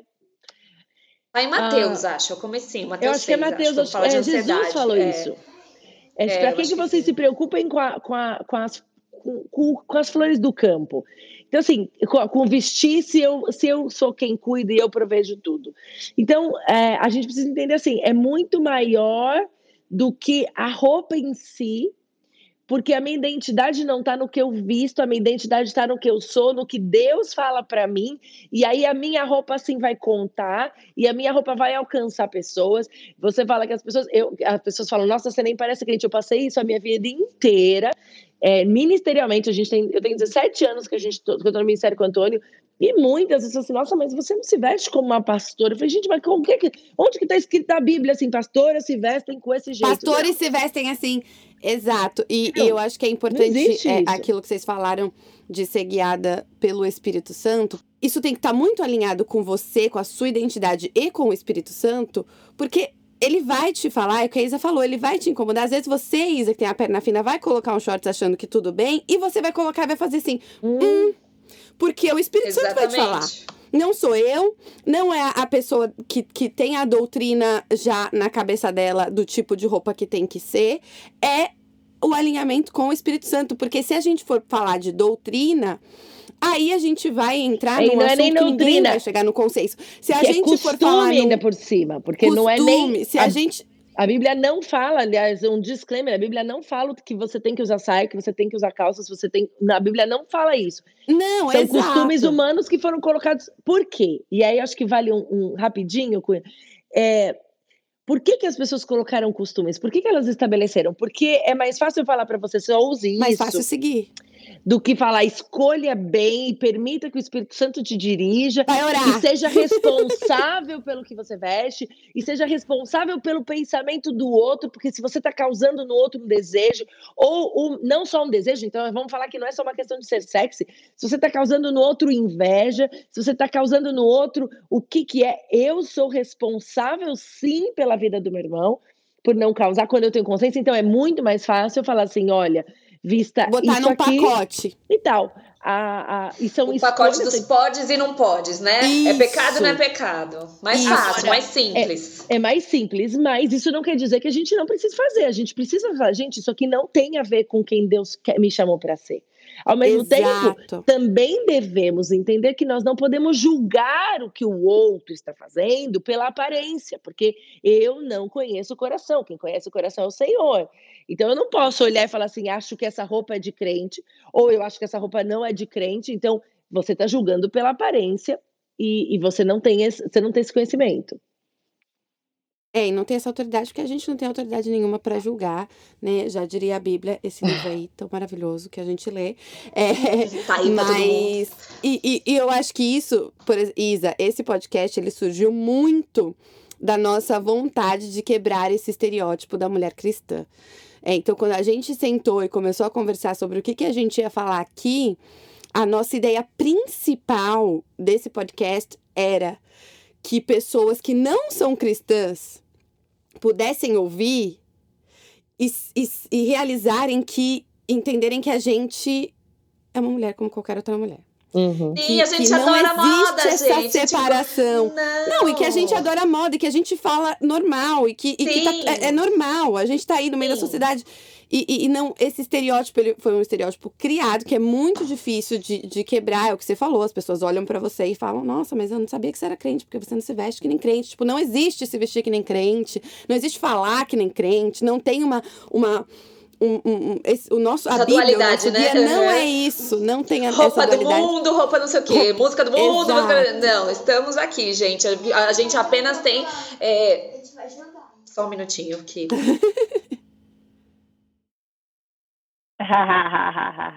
Mães, né, gente? Aqui é um podcast de mães. Mães. Quis mães. rolar um, uma, uma coisa aqui na sala agora. É, sim, e nós, como cristãs, passamos muito por esse estereótipo e nós somos mulheres como todas as outras, gostamos de estar bem vestida, a gente gosta de abrir ali um Instagram de uma pessoa que a gente admira e fala: caramba, eu vou fazer um look parecido com esse. Eu vou... Gostamos, nós não vivemos lá atrás, nós não é, é, estamos aí junto com todas as outras mulheres. É, mas nós temos um guia que nos leva a Exato. pensar um pouco mais na hora de realmente montar uma, uma montar uma produção. E é difícil, né? É. Seria muito mais fácil jogar qualquer roupa. Amei essa saia curtíssima. Amei esse top. Tá bom no meu corpo. Vou sair. Seria muito mais fácil do que realmente a gente vestir e falar assim: putz, isso aqui. É, é, não é, tá ornando. Não tá, não, tá, não tá seguindo o que eu. Com a minha com a minha personalidade. É. Exatamente, como uma mulher cristã. Na Porque verdade. A, na verdade, é. só concluir aqui, Érica. É, a, a, palavra diz o seguinte: quer comais, quer bebais, quer não Fazer sei o que, né, né, faça tudo para a glória de Deus. É isso aí. Então, até na hora de se vestir, você pode estar tá na última moda. Ou você pode ser uma pessoa totalmente desconstruída, que não liga para a forma de se vestir, que não liga tudo. Que também que não é um problema. Não é problema nenhum. Tudo tem que ser e tem como ser feito para a glória de Deus, entendeu? Exato. Esse é o ponto. É, uma outra coisa que eu acho que é importante pontuar, eu até falei numa live que eu participei uh, faz umas duas semanas, que é assim, até quem fala que não gosta de moda tá consumindo moda, e se você não pensa, alguém tá pensando por você. Então, assim, se você não não está pensando no que você se veste, alguém pensou e você vai comprar uma camiseta, você vai comprar uma calça, você vai comprar uma saia, você vai fazer isso. Escolha você pensar, você escolher, não porque você está seguindo alguém, você tem que fazer, mas assim, isso, a maior pergunta é: Espírito Santo? Isso é o que eu sou? Porque as pessoas estão consumindo. Gente, todo mundo consome moda. Se você. É aquela cena do Diabo Veste Prada, né? Que a Amanda Publicamina tá com aquele suéter azul, é do cinto que ela fala. É. Tipo assim, é, esse cinto que você tá usando, você acha que você não gosta de moda, que você não liga pra moda, mas isso aí que você tá usando. Ela... Isso aí que você tá usando, o pessoal pensa e tal, e chegou na loja onde você comprou. Então, tem a ver com você sim esse mercado. Tem tudo a ver. É. Então a gente precisa entender que assim, eu preciso ser consciente do que eu visto, passo uma imagem do que a coisa que eu consumo está passando, e isso tem que ser coerente com a minha fala como mulher cristã. Tudo que a gente faz tem que ser coerente. Se, se você é real e aquilo não tem problema, beleza, mas não, a, tudo que a gente fala, a nossa boca tem um poder. Então, assim, tudo que eu estou vivendo, e não só o que eu estou falando, o que eu estou vestindo, isso comunica. Tudo que eu comunico tem que mostrar Jesus. Isso é o, esse é o grande desafio do cristão.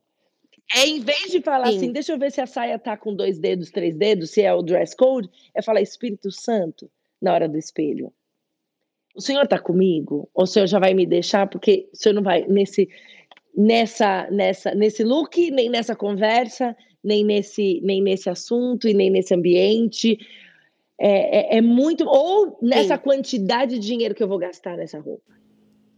Ou eu na vou, quantidade de essa... dinheiro que eu vou gastar nessa, nessa loja que supostamente está atendendo um script de alguém, entendeu? Com isso que a Erika falou, eu vou entrar na última pergunta para a gente fechar aqui, porque tem muito a ver com o que ela falou agora, que é: vocês acham que a quantidade de moda que vocês consomem, e aí a gente vai voltar um pouco lá atrás no consumismo, mas vocês acham que a quantidade de moda que vocês consomem é equivalente à generosidade de vocês? É, e qual é a importância disso, óbvio? Para uma mulher cristã, para uma identidade cristã e, e tudo mais. Eu, eu, eu, posso dizer assim que hoje, é, talvez não. talvez não, com certeza não foi assim a minha vida inteira. Mas hoje sim, eu ia falar que para mim é muito mais do que a forma como eu me visto reflete a minha identidade cristã hoje, a forma como eu consumo reflete a minha identidade cristã. Porque é, é, é exatamente isso. Tipo assim, não existe um certo e errado. Não existe uma quantidade de. Assim, a partir de sete pares de sapato é não. é pecado, tá, gente? Pode ter sete. A partir de 18 vestidos, você tá pecando. Não existe. Mas existe sim a, a coerência que a Erika falou, é, o acúmulo, o apego apego a, a, a aquilo que o que, que você tá, qual é a sua intenção com aquilo. Então eu acho que muito ligado à generosidade, porque a gente vê isso, a gente vê gente cristã que compra por impulso e que tem 300 peças com, com, com, com etiqueta dentro do armário que ela nunca vai usar. Bolsas e mais bolsas, e sapatos e mais sapatos. E eu acho que isso tem muito de, de, de uma falta que a pessoa tá ali, tem muito particularidades de, de, de falhas e coisas que estão ali é, é, fracas mentalmente e tudo mais, mas eu acho que o cristão ele precisa refletir é, na forma de comprar e do falar e tudo mais, a generosidade, a simplicidade, a, a, a, a falta do apego, seja pela marca, seja pela quantidade, eu acho que existe uma linha aí, que cada um vai saber a sua, porque não está escrito. Então, se não está escrito, é o que a gente falou, é o tamanho da saia. Não está escrito. Mas o Espírito Santo te fala assim, quando você não, você, você tem muito mais jaquetas do que você precisa ter e você não está dando nada para ninguém. Quando você tem muito mais sapatos do que você precisa ter e, e na hora da generosidade você não está ajudando absolutamente ninguém. Você não está você não tá olhando para o seu redor e vendo as pessoas que não têm um chinelo, um sapato. Você não está olhando para fora da sua bolha, para fora do seu closet, para nem que seja para amiga que não tem. Mas vamos falar das pessoas que realmente não têm, das pessoas que não têm o que comer e você está comprando 18 casacos e tudo mais. Olha. No meu caso foram copos, né? Eu, caixa 18 copos. Eu, é, o, o dobro. Quando você tem 36 copos, você vê que realmente tem alguma coisa errada. É, Mas, amiga, antes de você caso... entrar, só pra, pra não parecer que eu tô julgando a pessoa que tem 18, eu não tô falando da quantidade, que é isso, não tem uma Sim, quantidade claro, certa e errada. Claro. Até porque pode ser que a pessoa que tem 18 copos ou 18 casacos ajude mais, né? muito é. mais alguém do que eu que tenho dois. De é, novo, gente, julgamento pela aparência. Ninguém tá falando aqui, pra, é pra você Sim. se julgar a si Exato. mesma. Não é pra você falar. É pra ah, você é, parar e refletir você. você. Eu, eu é, olho pro meu closet aqui e eu reflito a minha realidade entendeu? É isso que eu ia falar. Eu acho que o Espírito Santo é quem fala, né? Quando você vive uma vida é, de submissão à vontade de Deus, que você e que de, e que de fato tudo o que você faz está entregue tá, e está consagrado para honra e glória de Deus, você, isso inevitavelmente é, vai ser, o Espírito Santo vai falar com você em tudo, inclusive uhum. no que você está consumindo. Uhum. É, você olhar e você falar, não está coerente, não não está fazendo sentido. É, olha a realidade que você está vivendo, o que você quer viver e o que você está consumindo, que não tem a ver com valor, não tem a ver com quantidade, mas sim ele vai te sinalizar, o Espírito Santo vai falar como que tá. Então eu acho que essa questão que você colocou, generosidade versus o que você está consumindo, é, se há uma falta de alinhamento, se há uma falta de coerência, o Espírito Santo vai falar. Não tem como. E não interessa se é, é socialmente, você sempre vai achar uma justificativa de imundo para justificar aquilo que você está, aquela realidade que você está você tá tendo lá. É um novo projeto, é um novo trabalho, é a, aquele, aquela necessidade, aquela reunião que eu vou fazer. Preciso desse encontro. blazer para aquela reunião, uhum, né? É, é, exato. Ou eu vou receber gente, né? De repente até para a igreja, eu vou receber aqui, eu quero fazer, então eu preciso ter aquela super mesa posta, então eu preciso de mais um jogo de, é, como fala, placemat, de jogo, jogo americano. americano. É, jogo americano. É, ou eu preciso, é, enfim, é, aqui nos Estados Unidos a gente é, consome, é muito comum em algumas reuniões com determinado tipo de perfil, você usar é, plástico, você usar o, descartável. o reciclável, né? O, o, o descartável. descartável. É. E às vezes eu fico impressionada assim, com a quantidade de lixo que a gente gera, né? E, e tem uma reflexão aí também. É, Total! É, o que, que eu vou gerar? Essa generosidade não é só com as pessoas, é com o planeta. É com o planeta, quer dizer, o que, que você vai deixar, que rastro que você está deixando. Então, é, isso tudo o Espírito Santo vai ministrando em você. É, não é que você vive numa outra dimensão, mas é que Espírito Santo vai mexer, cara. Na verdade, gente. Você não, não pensar nisso. Ser crente é muito mais, mais. dá muito mais trabalho do que ir na igreja no domingo. Então, e, colo e colocar lá na bio do Instagram Jesus Believer. Porque, tipo, é muito mais do que isso, entendeu? Você tem que ser consciente é. que tudo, como a Isa falou agora, quer comais, quer bebais, fazer isso para a glória de Deus. Qualquer coisa você está fazendo para a glória de Deus. É, é, dá o, trabalho. Dá muito Opa. trabalho. É um dá trabalho. Muito outra, trabalho. É um trabalho. Muito profundo e não visto. Então, na verdade, a nossa espiritualidade. E diário e constante. A nossa espiritualidade, é, assim, ela não é vista. Que ela, eu não posso julgar a espiritualidade de ninguém pela roupa que ela veste. É, porque a, a, minha espiritualidade ela é construída na base, no solo onde ninguém está vendo. Naturalmente, num bom solo, com a semente correta, que é da palavra de Deus, o que vai sair vai glorificar Deus. O que eu tenho que me preocupar não é com julgar a flor da minha amiga, não é com julgar a, a flor da influencer. Eu tenho que prestar atenção é no meu terreno. Aliás, isso aqui. A trava, sabe aquela trava, trava que tá no seu meu... próprio olho? Exatamente. Então, isso, esse é o grande pensamento em tudo que a gente faz. A minha identidade não está na roupa que eu visto?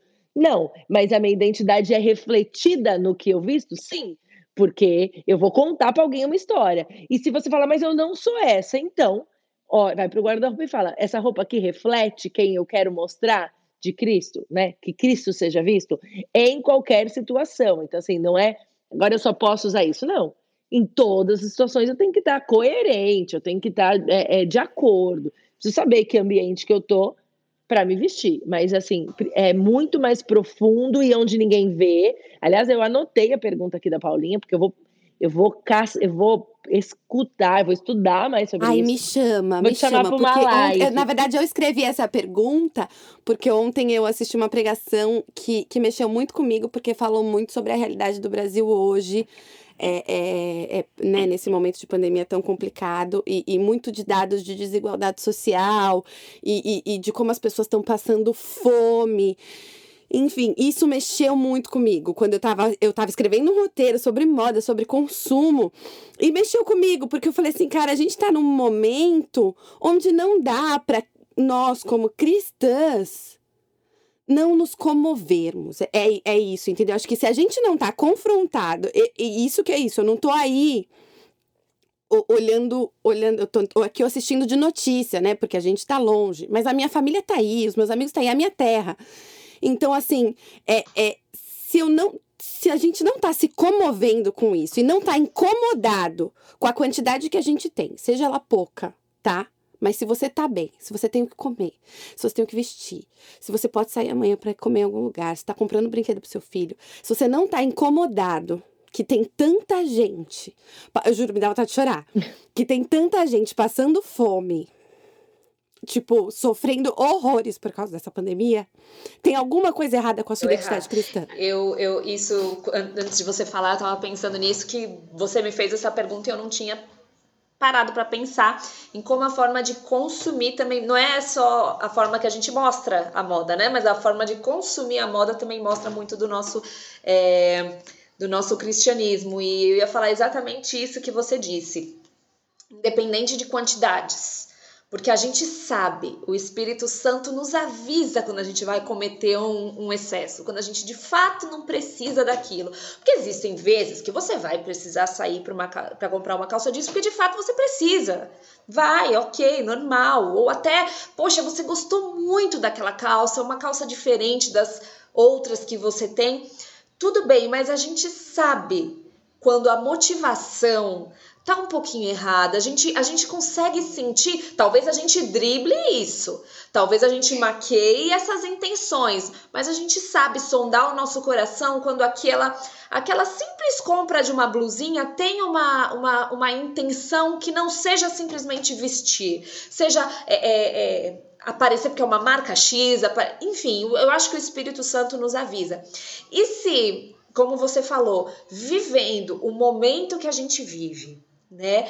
É, isso não nos incomodar é porque o, a receita do bolo já deu ruim lá atrás e tem muita coisa a ser arrumada, entendeu? Se você souber que uma calça jeans exige 5 mil litros de água para fazer uma calça jeans, isso assim, o processo inteiro, desde o comecinho da plantação daquele algodão até o fim.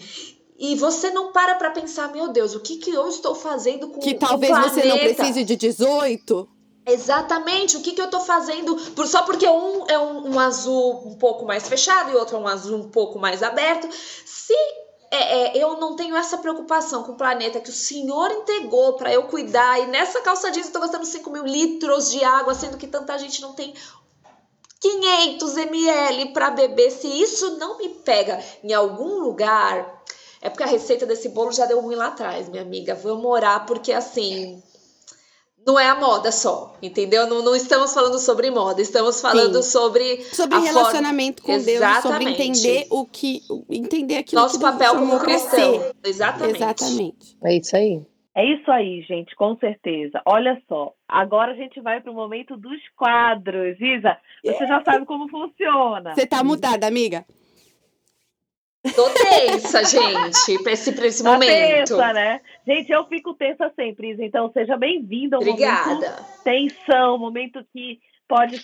É, esse momento é tão crucial que pode ser que todo podcast mude completamente de direção, tá? De direção, porque a gente tem um problema com esses quadros. Há registros em que, no momento em que a gente fala quadros, Ponto. As pessoas enlouquecem, cai um é, parafuso. Tava falando tudo até agora, agora já.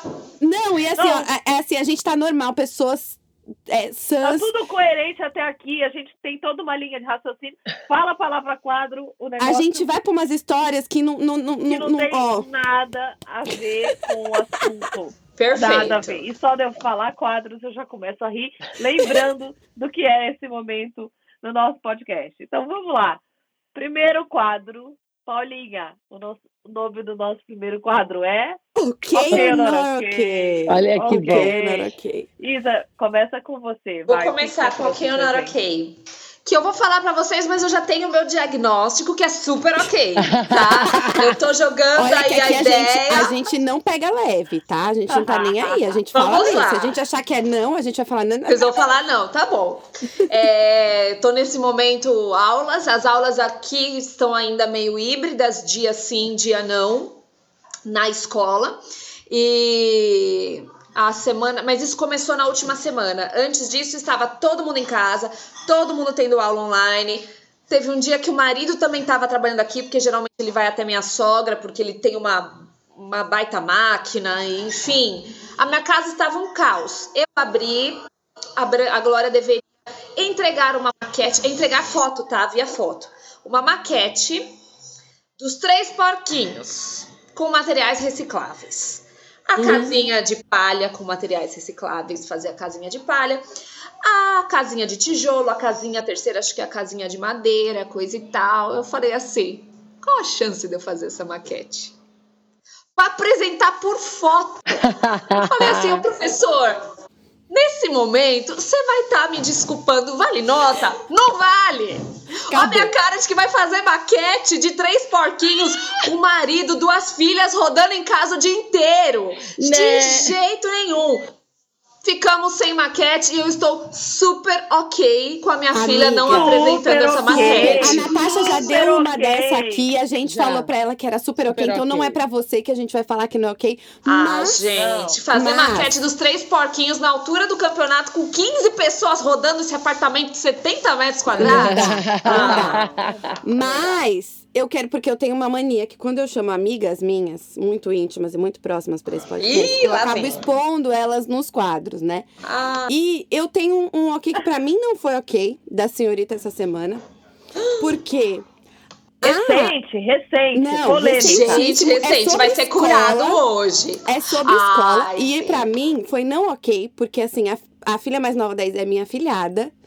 E me doeu o coração, porque essa mãe que está aí vos falando não mandou a apresentação da menina na escola e a menina ficou chateadíssima e chorou por horas. E eu fiquei muito dolorida meu coração. Gente, então eu achei não ela okay, chegou Isabela. em casa triste.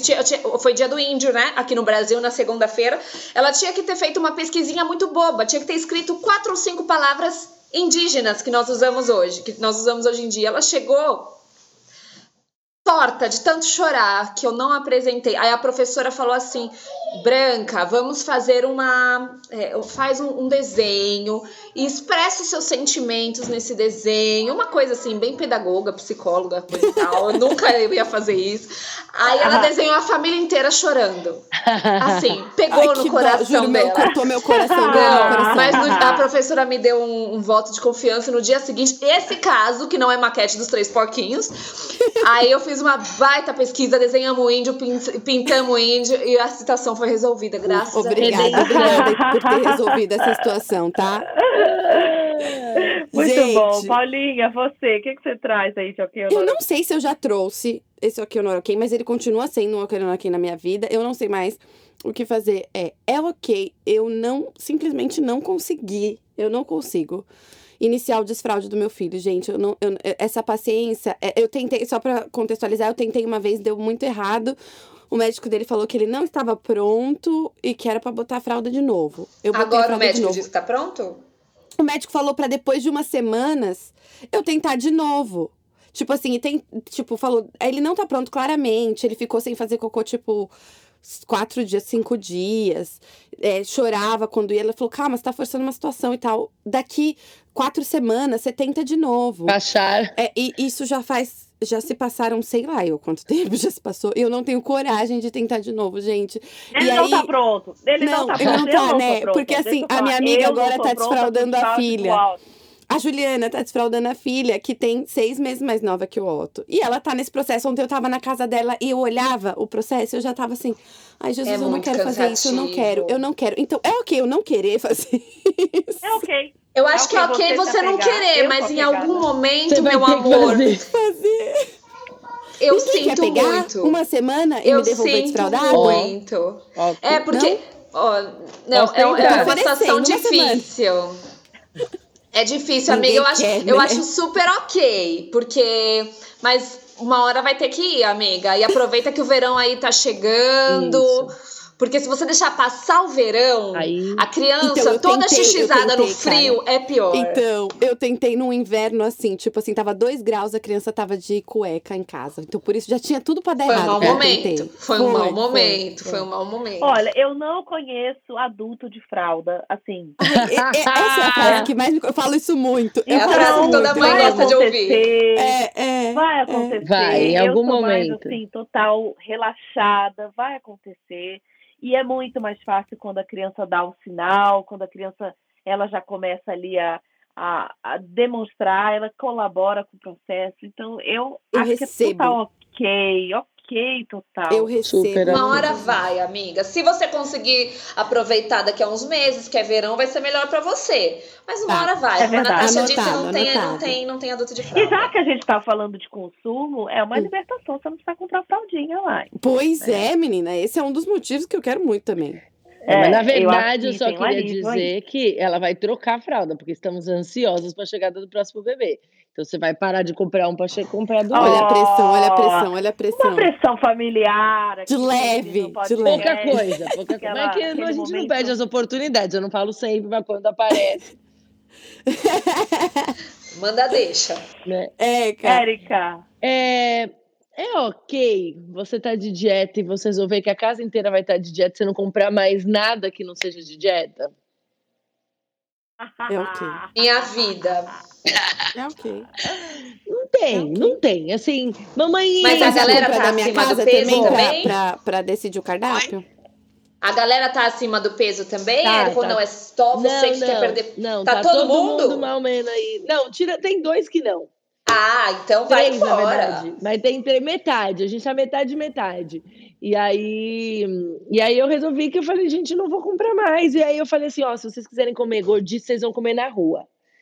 Aí eu falei, é assim mesmo, assim, quer comer sorvete? Vai na rua, compra sorvete. Quer comer? Não vou ter, não vou comprar. Então, assim... Eu acho justíssimo, até porque economiza no mercado. Economiza, Não, gente. e tá mudando toda a. É isso. A di- A dieta da alimentar. educação da. Pronto. Nossa. Não veja desse jeito, Érica. Estou de, estou Veja de como uma reeducação alimentar A família está familiar. Pronto, passando por uma agora tá reeducação ok. alimentar. de, pronto, de mãe resolvido. péssima, acabei de me sentir a melhor mãe. Bela melhor Gil. mãe consciente, né? Muito bom, É, então. pronto. Gente, eu tenho tanto ok ou not ok para essa semana de mudança. É, nossa, mas assim, tá tudo não ok em relação a tudo que eu tirei. Já falei várias vezes que eu estou muito impactada com o, o excesso de coisa que eu acumulei. Se você não tem ideia, a gente muda para esse país, como a Paulinha falou. Ela veio para quatro meses, mas independente do tempo que você vem, você vem de mala. Exato. Dificilmente você É, traz é, muito é mais muito coisa. comum. Dificilmente você traz um container, só em situações muito específicas, mas a maioria de quem está imigrando, a gente vem com duas malas. Como você tira quatro caminhões de lixo? Eu falo caminhão, porque obviamente não é caminhão, mas foram quatro. é, uma pessoa que me ajudou com frete é, trouxe uma caminhonete cheia de lixo. De, e quando eu falo lixo, é, é lixo, tá, gente? Coisa que realmente não se usa. Ô, não tem amiga, eu acho que tem- isso te marcou muito. Porque você já, Já falei. esse noroquê.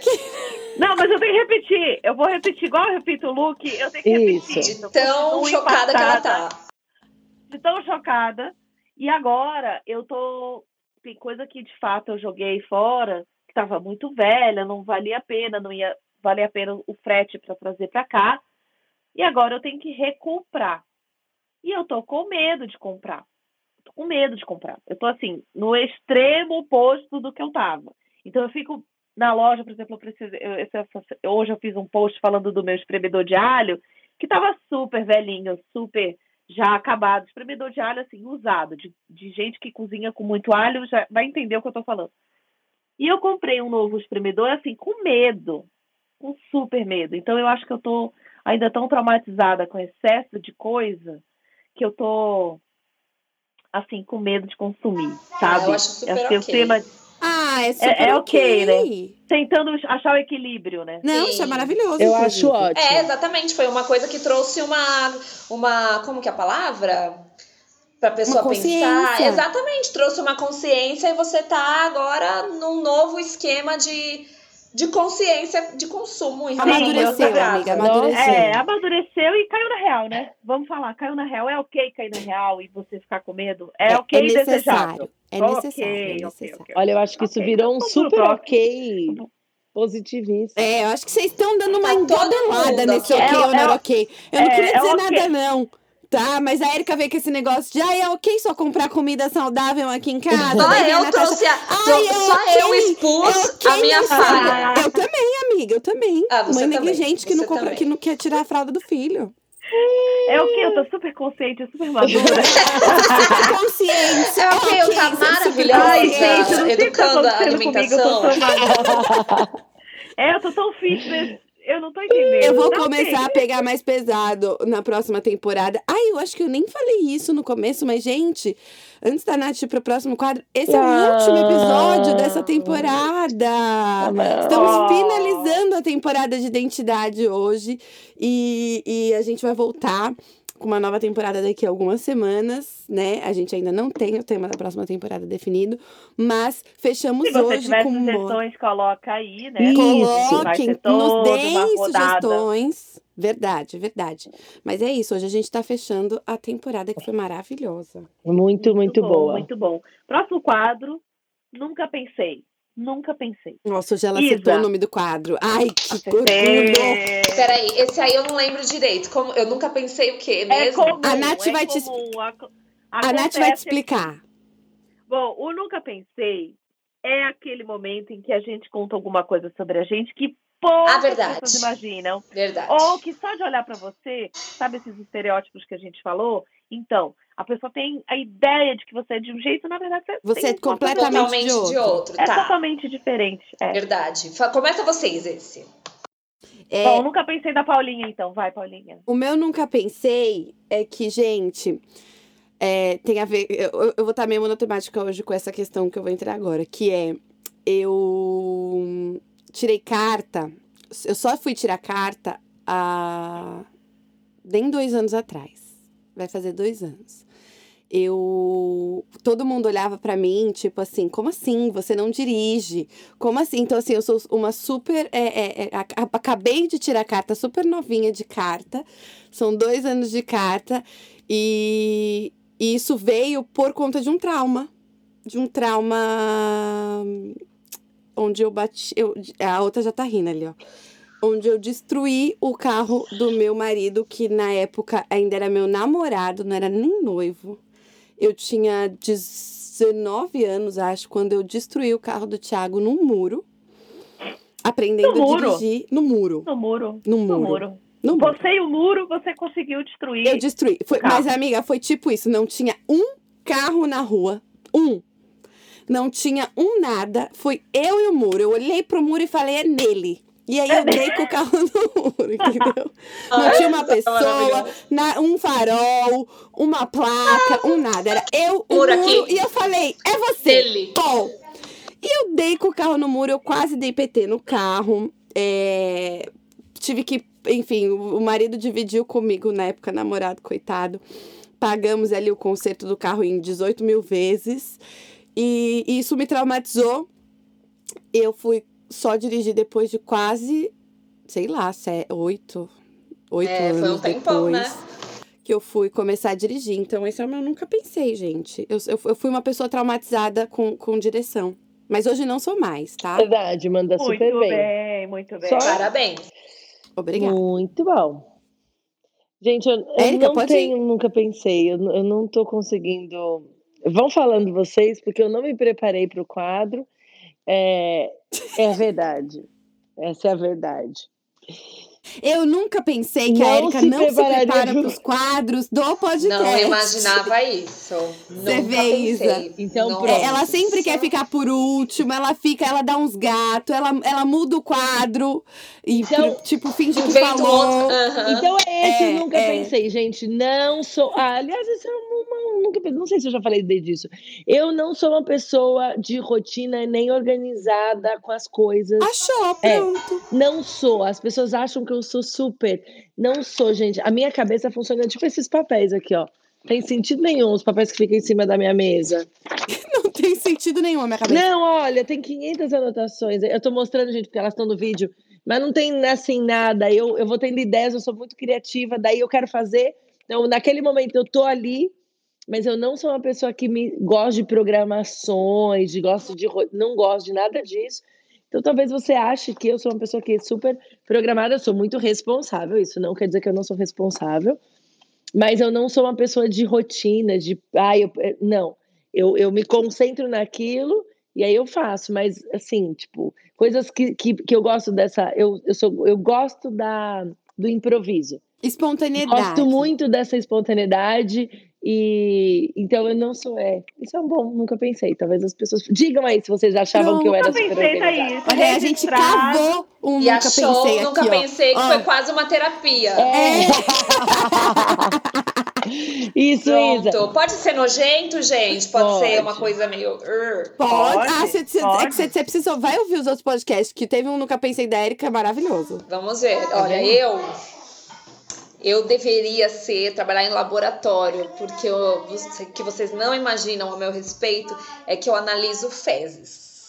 Oi! As minhas, as das minhas filhas. Se alguém esqueceu ali, esqueceu de dar descarga, eu olho, eu vejo como que tá a textura. Amiga, eu já cheguei a pegar cotonete pra mexer. Ah, não, não, não, não. Eu analiso, gente. Peraí, gente, a gente já teve Nunca Pensei assim. A gente Não, já calma. teve Nunca Vejo pensei. tudo, tudo. Mas qual o que meu, é o meu objetivo? É, é, é, é, é, é saúde? É textura, clínico? ver- É é clínico? estritamente clínico. Médico, Ver- é médico. Estritamente médico. É ver se tem uma textura diferente, ver se tá numa cor diferente, ver se tem, se tem uma joia lá no meio de repente. o que você imaginar. Pergunta. Eu, e, e assim, o pior é que eu não sei, é, por exemplo, se tiver de uma cor diferente, eu não vou saber, porque eu não sei, eu nunca fui pesquisar É no clínico, Google. mas ela não sabe exatamente como que analisa. Agora, É intuitivo. uma pergunta, Isa, uma pergunta. Eu analiso. Quando Gente, elas esquecem, agora que elas são grandes, elas dão descarga, né? Mas quando eu quando era nenê, eu pegava, fez aqui, tava na fralda, olha lá, Paulinha, pra você ainda que tá nesse momento. ah, muito obrigada. Eu não quero analisar o cocô de eu ninguém, não. pega, eu pegava cotonete e abria assim, olhando. Você tá eu me ver. zoando, Isabela? Assim, tá, tá, tá tudo bem, tá tudo sob controle, guarda. Não é possível. Você tinha medo de terem engolido um brinco, era isso? Ah, eu tinha medo de tudo, tinha Eu medo já de medo engoli um brinco, viu, Isabela? Já engoli. Deixa lá, deixa lá que eu, eu, eu encontro pra você. Então, minha avó falava isso, que o anel, então, me conhecia por dentro. Que você tinha Exatamente. falseado. Ai, olha a intimidade. Isso, é coisa de vó. É. De. Então, Mas, ô, netas, Isa. né? Oi. Pergunta, as meninas te chamam, falam assim, mamãe, fiz cocô, vem ver. Não, agora não mais. Agora são só os esquecidos que eu analiso. O pessoal aí não deu valor pro meu. esse seu... Não, não deram valor, mas elas esquecem com alguma, com alguma é, frequência. Frequência. Então eu subo. E a gente sabe quando é do nosso filho, né? Aí eu subo. Se é do marido, aí já é demais pra mim. Ai, por favor, obrigada. Eu Adultos- de ouvir isso. não, obrigada, adultos sou só eu. Deu- Aí já quando é delas, eu abro. Bater um conforto, bater um conforto. quando é delas eu abro, eu falo, poxa, gente, alguém esqueceu, não sei o que, não sei o que, mas aproveito, dou uma olhada, tá, a cor tá boa, tá marrom claro, não sei o que, a pontinha tá mais escura, Você será que isso é normal? Ai, legal. e fica assim, Você gente. sabe, Agora eu não cutuco foi. mais, mas quando era fralda, realmente, eu pegava ali, ficava no. Na, na cômoda, No os trocador. cotonetes, no trocador, eu pegava o trocador e ficava abrindo ele, assim, deixava ele uma Nossa, pasta sério? e analisava. Ó, você Verdade. O melhor é você analisar sem medida. É, exa- não, exatamente, tem medida nenhuma. Ô, Natasha, não te ouvi. Você sabe qual é a filha só de olhar o cocô? Eu, Eu sei, sei porque a branca, eu, Eu tenho sei. uma de seis, uma de cinco e uma de oito. A de oito, assim, você fala que é um homem de 30. Então, quando é a Glória, a Glória, eu sei que eu falo assim, e a filha, como consegue? Tá tudo bem? tá tudo tranquilo? Porque não é possível. é bem assim, então eu sei, eu sei quem é quem. Graças a Deus. Isso, e essa técnica eu, eu não tenho Você até. desenvolveu. Eu Você desenvolvi com o desenvolveu. tempo, eu conheço, eu conheço a eu, arte. Eu tenho isso também, são três meninos aqui. Eu também os conheço a partir desse critério. Então, É, que tá ótimo, maravilhoso. E é isso, vamos para o próximo quadro, porque eu Ô, não Natasha, você falou se eu Pensei. nunca pensei. não, não falou. Não tenho, nunca pensei. Não tenho. Gente, é uma temporada inteira de revelações. Eu só posso falar que tem coisas assim impronunciáveis. Eu acho melhor a gente guardar. Sabe? Vamos pro próximo. Tá, né? Vamos pro Manter, próximo. manter a classe, né? Manter a classe. Não, eu tô, eu tô realmente sem nunca pensei. Tá? É muito, muito exposed já. Não tem mais o que falar. Não tem, não tem o que falar. Miga sua louca. Miga sua louca. Esse quadro. Ó, eu tenho, sabia? Eu também Você tem tenho. Miga sua louca? Então vai, começa com você. Porque eu, você está falando de mudança, eu lembrei quando você falava das suas mudanças. Quando eu, eu mudei da Espanha, eu tinha que me desfazer de tudo, porque diferente do Brasil, no Brasil, quando você sai do Brasil, você dá para deixar umas caixas, deixei umas coisas na minha mãe, deixei umas coisas na minha sogra. Você não precisava desfazer. Quando eu saí da Espanha, eu tinha que desfazer de tudo. Na verdade, mais ou menos, porque ainda tem umas caixas de livros lá, mas da casa eu precisava desfazer. E aí, quando eu abri o meu closet na Espanha, eu descobri que eu tinha dezenas, talvez centenas de sacolas de loja que eu guardava. Mais uma para a série Acumuladores do Discovery Channel. Não, eu tinha, assim, eu tinha um lugar no meu guarda-roupa que eu comecei a colocar sacola. Ah, essa sacola tá bonitinha. E sabe aquela coisa eu vou guardar? E aí, só que isso foram anos. Eu morei cinco anos lá, eu fui juntando essas sacolas e eu nunca tinha me desfeito. Eu falei, gente, que coisa de gente louca. Eu tinha sacola, assim, de muito tempo, de anos que estavam lá a sacola. E como estavam num lugar do closet, eu não olhava para esse lugar, então ela estava lá. E aí eu falei, gente, eu sou muito maluca. Eu tenho muitas sacolas, assim, tinha sacola. Não é e sacola, o que, que você fez com essa né? sacola? Era... Joguei fora. Por favor, Ah, no então você guardou cinco anos de sacola e jogou fora depois de cinco anos, é isso? É. Então, por isso que amiga sua louca real. Real. Real, real, Real. real. Real. Não tinha Aí depois ainda falei aquilo. assim. É, daí eu falei, Porque ai, de você repente, quer, você vai história, vou fazer aquele mais- closet, Um vou com pôr nas- quadrinho. É. Não, até tinha umas coisas legais para fazer, dava, mas eu tava mudando. Como que eu ia trazer uma sacola de uma mudança de país para fazer um quadro? Não, já tava levando os Ah, eu quadros. já fiz isso também, eu já fiz. Tem, tem, uma, tem uma editora é, de livros em Nova York chamada Taschen, não sei se vocês já ouviram falar, que é daqueles livros de mesa de Grandões. centro. Mesa de. É, aqueles, aqueles livros de- de- decorativos, né? Uhum. E, e tem uma artista brasileira que chama Beatriz Milhazes. Ela fez, ela faz um, ela fez um mural nessa loja e esse mural que é incrível foi para a sacola da loja. E aí essas você vale, você acha que você vai guardar e um dia você vai fazer quadrinho. Eu nunca fiz o quadrinho. Eu acho que eu tenho essa loucura também de você guardar achando que você vai pendurar. Tem um de filho. Essa, essa pode ser meu amiga sua louca de hoje. É, as crianças ganhavam dos avós aquelas Sabe camisa de futebol que menino ganha personalizada? Que Uhum. tem o nome do time? E eu tenho vários, assim, que eu quero um dia fazer um quadro e colocar para eles a pequenininha, de bebê. Ou objetos de bebê, que eu acho que um dia eu vou usar na decoração. E eu guardo essas coisas assim para tentar um dia expor e nunca exponho. É meio nessa linha da Érica. Ah, Você mas no seu também? caso, não, não- é, eu acho que coisa de filho é muito comum, gente. A gente guarda Eu mesmo. tenho Não precisa também roupa- desapegar. Então eu vou contar uma amiga sua louca real nessa linha, Por tá? favor. É, tem um artista plástico que eu admiro muito, que um dia eu encontrei com ele pessoalmente. Quer dizer, eu admirava, hoje já não é o meu referencial, mas na época eu era muito é, fascinada pela, pela, pelo colorido do Romero Brito.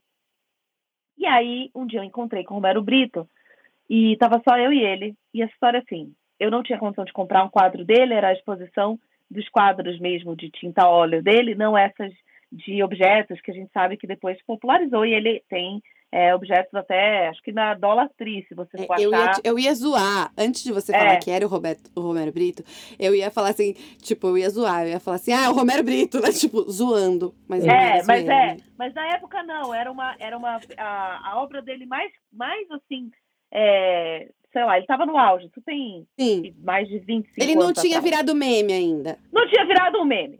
Pronto. Exato, nem tinha tido as polêmicas. Uhum, Na época, uhum. ele era um, um, um artista plástico. Era no legal. Era legal. Em alguma, em alguma, alguma medida, a arte dele continua aí. Mas não era na época. E na época, a Madonna tinha acabado de fazer um, um quadro com ele e estava super na moda. E eu encontrei com o Romero Brito, a história da moda. Uhum. E aí eu falei para ele, eu comprei na loja um, um caderno, um, um- um papel de desenhar, algumas canetinhas e falei para ele, eu falei, olha, eu não, eu não tenho como comprar um quadro seu, mas eu quero aqui um, uma obra sua, você pode fazer para mim? E ele fez, ele foi ali, colocou e pintou e enfim, Uhum. colocou. E eu tenho essa essa anotação, esse, essas obras que o Romero me, deu até hoje guardadas e nunca pendurei. Então eu tenho essas coisas assim, miga sua louca de ir com quem eu admiro. Eu sempre falo que eu sou super chat, eu vou mesmo com aquelas, pessoas que eu sou fã, eu vou lá, eu, eu sabe, Amiga, eu desde, falo.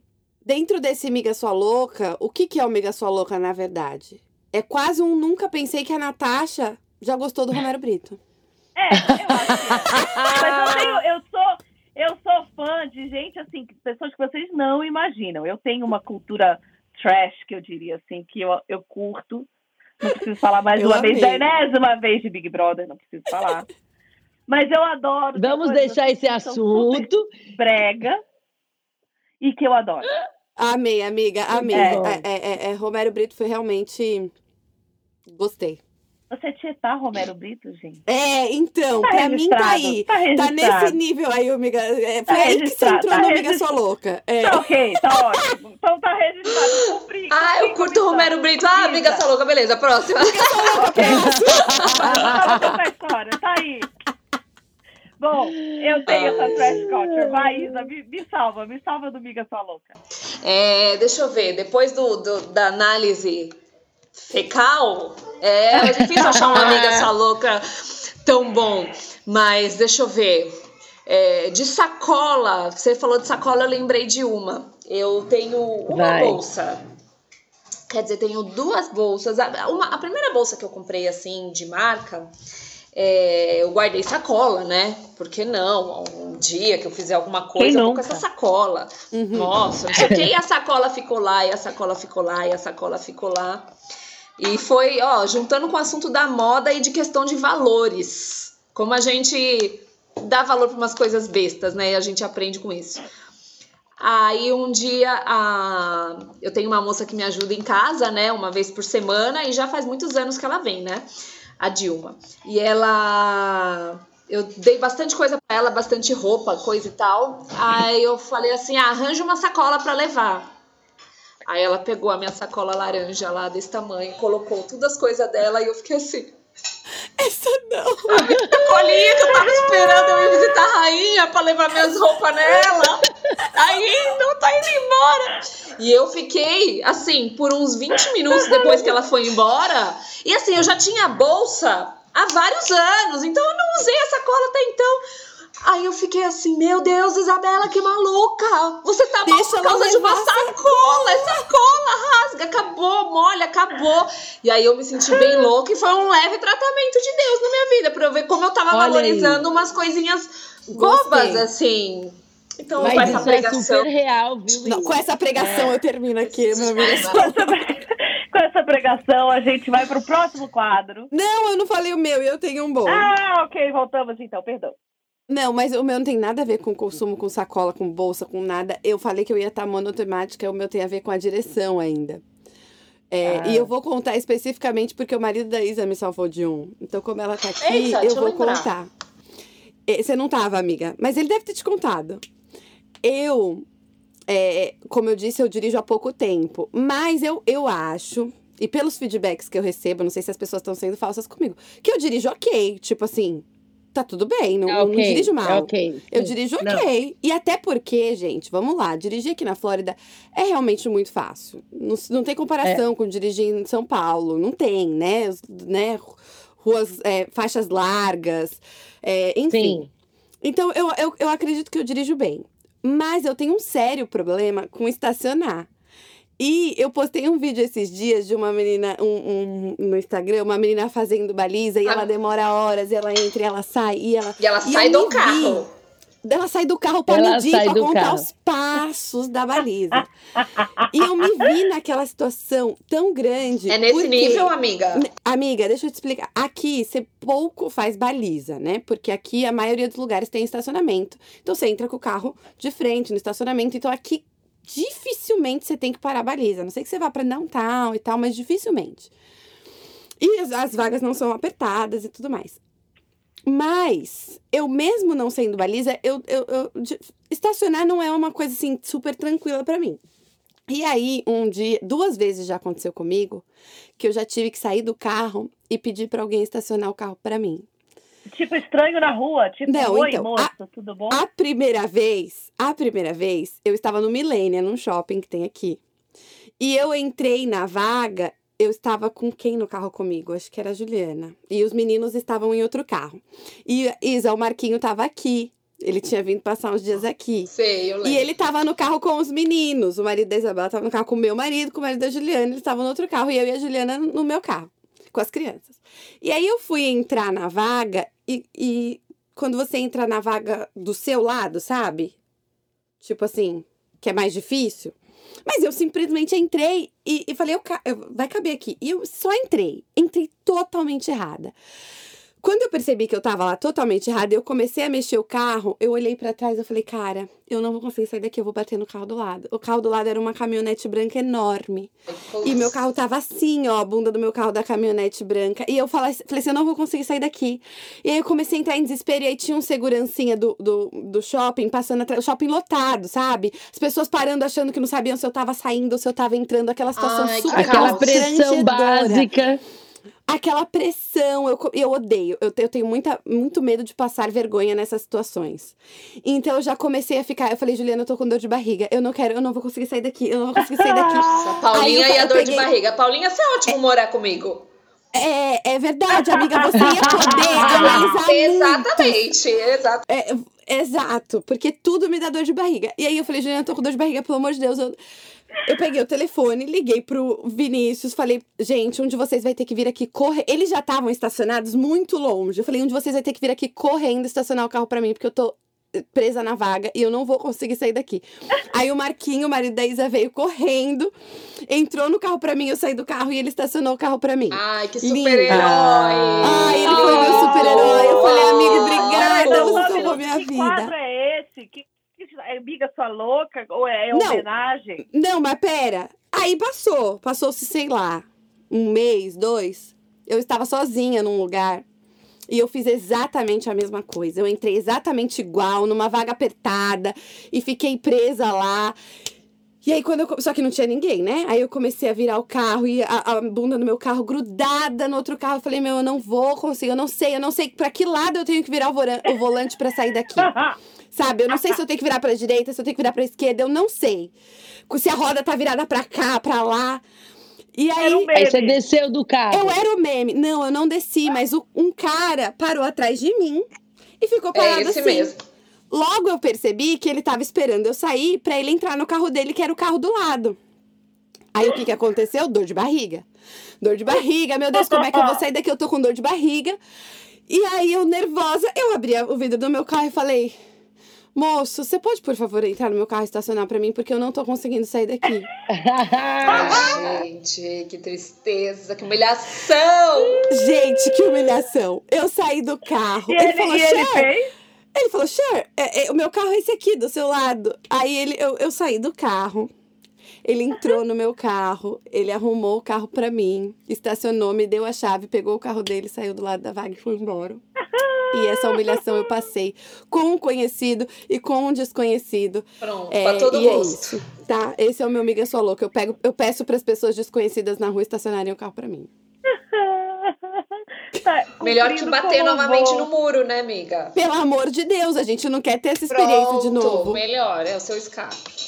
Ah, então vamos lá. Último quadro é o nosso Vida Coffee Indica, o momento em que a gente dá dicas valiosas aqui para vocês. Você tem alguma indicação especial pra gente? Eu tenho, eu tenho duas indicações. É, Muito bom. muito boas. A primeira é um filme que eu assisti, que ele, tá com- que ele tá concorrendo ao Oscar, chama The Father. Aqui no Brasil é O Pai, é com Anthony Hopkins, é um baita elenco, um filme de uma hora e meia. E nesse filme ele tem Alzheimer. Só que aí passa a história de acordo com a cabeça dele.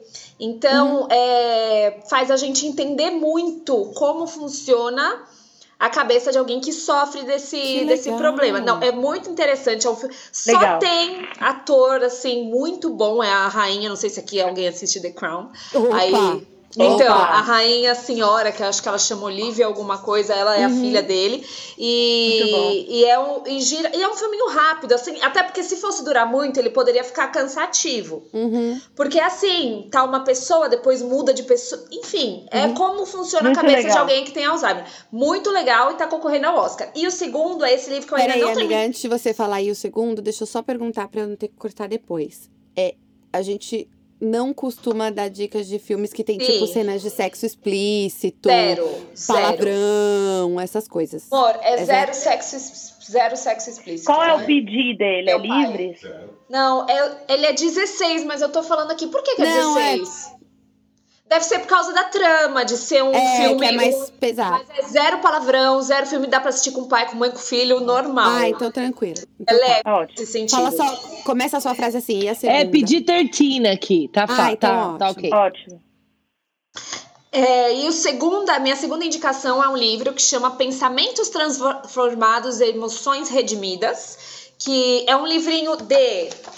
Deixa eu ver aqui, é, é curtinho, é de me- 90 páginas, você lê rapidinho com letra grande, é, que é todo escrito, fala sobre ansiedade, necessidade de aceitação, e ele escreve todo baseado em Romanos 8, quando Paulo fala sobre isso, sobre alguns problemas que nós temos na nossa cabecinha. E, enfim, eu achei muito bom, tô achando muito bom, Quem que claro. Sete? Pensamentos Transformados, Emoções Redimidas, do Ricardo Barbosa de Souza. É um pastor, é um presbiteriano, então a gente sabe que quando é presbiteriano não vem besteira, né? Vem Bíblia pura. e, e- e é muito bom, é muito bom mesmo, eu recomendo muito. Medo, insegurança, necessidade de Que aceitação. demais. Bem Vamos legal. ler. É, o meu também é um livro. É um livro que eu li há bastante tempo atrás. É, mas é um livro maravilhoso, então sempre dá para indicar. É O Agir Invisível de Deus, do Subirá. É, Qual? O Agir Invisível de Deus, O do Agir pastor Luciano de Subirá. Uhum. E, e é muito bom. Ele fala sobre é, as coisas que acontecem na nossa vida e a gente não entende, as expectativas que a gente tem e que não são supridas, é, é, e como Deus trabalha nisso, no nosso caráter, na nossa vida, na nossa maturidade com Deus. Então, eu acho um livro maravilhoso. Ele também tem uma pregação, porque o, o, o Subirá faz muito isso, né? Ele, ele escreve um livro Ele e depois tem- e ele, tem- prega em cima prega. daquele livro. Então, se você jogar o Agir Invisível de Deus no Google, você também vai ter as pregações a respeito desse livro. Mas o livro em si é muito bom. E essa é a minha indicação de hoje. Muito, Muito bom. Eu bom. tenho uma indicação Não, deixa eu deixar. Eu vou deixar a sua pro final, porque ela é Pro muito final, boa. então tá. Muito boa, verdade. Então né? vai, Erika. A Você sua eu já tô sabendo que ela é muito especial. Então eu vou falar a minha primeiro, pra gente deixar o foco na última. E é um documentário que meu pai me indicou essa semana. A gente assistiu ontem à noite, que chama O Dia que a Terra Parou, ah, em inglês The Year Earth Changed. Ai, eu vi É. essa semana, muito maravilhoso. O ano em que a Terra par... é, o ano em que, eh, perdão, o ano em que a Terra mudou. É, The Year That Earth Changed é maravilhoso e ele Tá mostra onde? assim com imagens. Tá no Apple TV. Ele, ele é um documentário da Apple e eles fizeram a, a- as, as imagens dos dias. Eles foram fazendo documentário de quando deu o lockdown no mundo e tem as imagens do que aconteceu com a natureza, o que, como as mudanças climáticas, as- a- Ai, os animais. muito Eu quero Gente, assistir. é eu hoje. Eu também. incrível, inclusive dá para assistir com as crianças, assim, super legal de assistir, porque você vê a- as coisas, por exemplo, na Índia, eu fiquei indignada, porque a Índia é um Uhum. país sujo de, de, de ar, o ar muito sujo, Uhum. e eles conseguiram enxergar montanhas que estavam a 200 quilômetros, parece, de Olha o que distância. a gente faz com o planeta. Exato, É, então essa eu acho cena que da tem, Índia, inclusive- eles mostraram que, tipo, eu achei muito interessante, pessoas, gerações passaram nas casas e nunca tinham visto que tinha uma montanha no fundo da, assim, da cidade. Uau. Tipo, Exato, o vô exato. não tinha visto, o pai não tinha visto, de repente eles, um, um rapaz subiu no teto e começou a gritar. Porque viu isso, a gente destrói o nosso mundo real. Gente, que Eu acho, e acho que tem tudo a ver com isso que a gente falou muito hoje, de consumo, de, de, de compra, de, de tudo que tem a ver com o que a gente está fazendo com o planeta, é, mas também não só do lado de fora e pensar no de dentro, quanta tranqueira a gente está colocando para dentro, que também não está permitindo ver a nossa verdade de quem a gente é e, e, e das nossas emoções e dos nossos pensamentos. Então, acho que Nossa, tem tudo É, a ver me- com o tema. Tudo a ver, Tudo a ver me com o fez tema e dá, dá pregação isso aí, hein, pastora? Porque realmente, Dá, dá aqui, né? Aqui eu, eu já É. notei várias coisas vocês falaram aqui, porque vai dando Vai realmente dando essa, pano. essa é incrível, aquilo que a gente vai tirando, né? Paulinha falou da trave do olho, é, lembrando o versículo, eu acho que realmente é isso, a gente é, olhar né, e, e não enxergar o que, que tem de sujeira. O que, que tem de sujeira. Que, que tem de acúmulo. Gente, eu posso falar então a minha agora? Por favor. Pode. A minha indicação, que na verdade é a nossa indicação, a indicação aqui do podcast, do Vida Coffee, é, é muito especial. A gente está preparando a primeira conferência do Vida Coffee, que vai acontecer. E- que vai acontecer dia 26 de junho, se Deus quiser. A gente vai preparar assim, um, um momento muito especial. Eu acho que para todo mundo que já vive o Vida Coffee, e eu falo com muito carinho, é, eu acho que vai ser um, um ponto alto de muito significado, né? Tem muita Muito. gente envolvida, muito trabalho já sendo feito em função dessa, dessa conferência. E a gente vai soltar nas nossas redes sociais. É, fica ligada se você. É, você já... que tá ouvindo a gente aí no futuro, a gente vai abrir as inscrições amanhã. Quer dizer, você que tá ouvindo a gente no futuro, você vai abrir hoje, né? No caso, sexta-feira. A gente ainda não tá na sexta-feira, mas as inscrições serão abertas na sexta-feira. É, No e- dia do nosso No dia do Vida nosso Coffee Experience. É isso aí. Então, só para você ter uma ideia, se você não acompanha o nosso Vida Coffee Experience, ele é um evento, a Erika pode falar melhor pra gente, ele acontece é, Nas estações. estações, exato. Então a gente vai ter agora o nosso Vida Coffee é, Experience, que é um evento de primavera. É, ele precisou ser adiado. Se você participa, você já sabe o porquê. Mas ele acontece agora na sexta-feira do dia. Você, É, quando você ouvir, 23 já vai ter abril. acontecido, no caso. Já vai ter acontecido. Mas se você quiser assistir, está disponível no youtube.com.br Vida Church, que a gente tem que fazer o momento plim plim, porque se não fizer, não é, Claro. gente. Claro, claro. E além disso, a gente está preparando a nossa conferência, que é um evento um pouco maior, bem mais complexo, que dia vai ser no inteiro. dia 26 de junho. Se inscreva! É, se inscreva, acompanhe a gente nas redes sociais, lá você vai ter todas as informações. Érica, você quer falar mais alguma coisa sobre a conferência? Não, eu tô sonhando com ela. A gente, né, é, foi construindo. Vida Coffee começou numa mesa de um café com seis mulheres e, e se tornou um movimento de mulheres que estão buscando conhecer mais o Senhor, ler a Bíblia e viver uma vida transformada, não do lado de fora só, mas do lado de dentro. E eu tô, tipo assim, super, super, ultra, mega empolgada. A pessoa já é empolgada quando você põe uma conferência ainda assim, muito.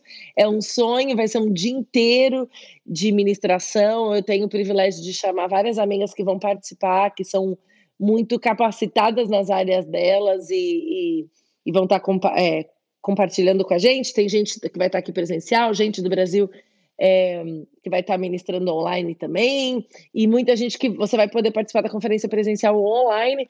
As vagas são limitadas, porque o nosso espaço é limitado. Então, é, você precisa garantir sua vaga. Garante a É. sua vaga. vidacoffeeconference.com é o nosso link, é o nosso site da conferência. Muito bom. e vai ser bom. muito legal. Muito bom. Estou muito animada. Sairei, se Deus quiser, aqui do Texas para a Flórida. sim, e acredito que muitas mulheres estarão também se deslocando, aquelas que podem.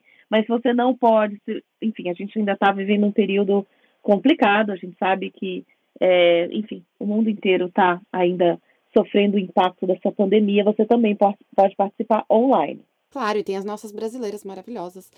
Todo mundo que tá aí no Brasil que vai assistir a Eu gente quero. online. Muito bem, muito bem. É isso aí. É isso aí, gente. Esse foi mais um é, podcast ah, do Vida Coffee, o último episódio dessa temporada de identidade. A gente teve a Isa. Isa, muito obrigada. Imagina, obrigada Pela por sua participação, pelo um seu. Se você não segue a Isabela no Instagram, vai lá seguir ela. Arroba Isa Rabelo. Vai Muito lá, bom. ela fala de moda, ela fala de maternidade, ela fala de Bíblia. Então segue ela lá, é, que você vai ter um pouquinho mais dessa pessoa maravilhosa que estava aqui com a gente hoje. Muito bom. Tá começando Obrigada, Arrasta pra cima. Dá uma arrasta pra cima aqui no podcast. Arrasta mentira. pra cima que vai te levar pro laboratório, Isabela. Análises clínicas. Ai, muito bom. A Muito gente bom. adora. Muito bom, obrigada E mesmo. A nossa oração hoje é que você que está assistindo esse podcast, que a gente possa realmente entender que ah, o que a gente consome não é o que nos define, mas sim a forma como nós somos vai ser mostrada através do que a gente consome, do que a gente veste. Então, seja consciente disso, seja consciente da responsabilidade de mostrar Cristo em todo, em tudo que você vive, inclusive nas suas escolhas de moda, é, não só na escolha do que você veste, mas como você compra, como você usa. Na sua generosidade, que foi um assunto que a gente falou aqui, e que o Espírito Santo te dirija na hora da tua compra, não só na hora da escolha, talvez você nem tenha que pôr determinadas escolhas no teu guarda-roupa, talvez você tenha que fazer uma limpa do teu guarda-roupa, assim como a gente tem que fazer uma limpa no nosso, no, na nossa mente, tirando as coisas que não pertencem mais. Talvez essa vida era uma vida de passado. Talvez você estava com uma identidade perdida e você se garantia numa determinada roupa. Hoje não mais. Ou você quer vida, morar. Então sempre existe um dia de novo começo, de você encontrar Cristo e, e viver essa novidade uh, com o Espírito Santo e a gente vai orar para que que isso seja real para você. Continue falando com a gente. Se você quiser compartilhar alguma coisa, dividir alguma coisa, é, comenta, vai lá na vidacoffee.live, conta pra gente. Se a gente puder orar por você, a gente puder aconselhar, isso vai ser um prazer pra gente. E é isso aí, meninas. Você acabou de ouvir o Vida Coffee Podcast, um podcast da Vida Church. O nosso próximo episódio virá em breve. Você tem que ficar ligado nas redes sociais do Vida Coffee live, porque vai começar a nova temporada e aí a gente já vai avisar quando começa a nova temporada, tá bom? E você também pode acompanhar o Vida Coffee Live toda segunda às 10 da manhã. Agora, esse é o horário do Vida Coffee Live. Então, estudo bíblico para mulheres. Nós estamos continuamos estudando o livro de Tiago, ah, na série Lifestyle. Então, assim, por, por, essa semana, puxamos, falamos sobre a língua. Se você não assistiu, corre lá. e uh, no nosso canal do YouTube, youtube.com.br Vida Church. Se você tem interesse em participar de um dos nossos pequenos grupos do Vida Coffee Sisterhood, você pode entrar na bio do nosso Instagram e encontrar lá todas as informações. Nós temos grupos presenciais e online. E se você ainda não segue o Vida Coffee nas redes sociais, somos o arroba vidacoffee.life no Instagram e no Face. Se você também pode acompanhar a nossa igreja uh, pelo Instagram, vidachurch.life através, e através do nosso canal do YouTube. Muito bom! Um beijo é para vocês. Isso, um beijo! Até a próxima, gente! Beijo, gente! Muito, muito bom. bom! Obrigada, muito bom. menina.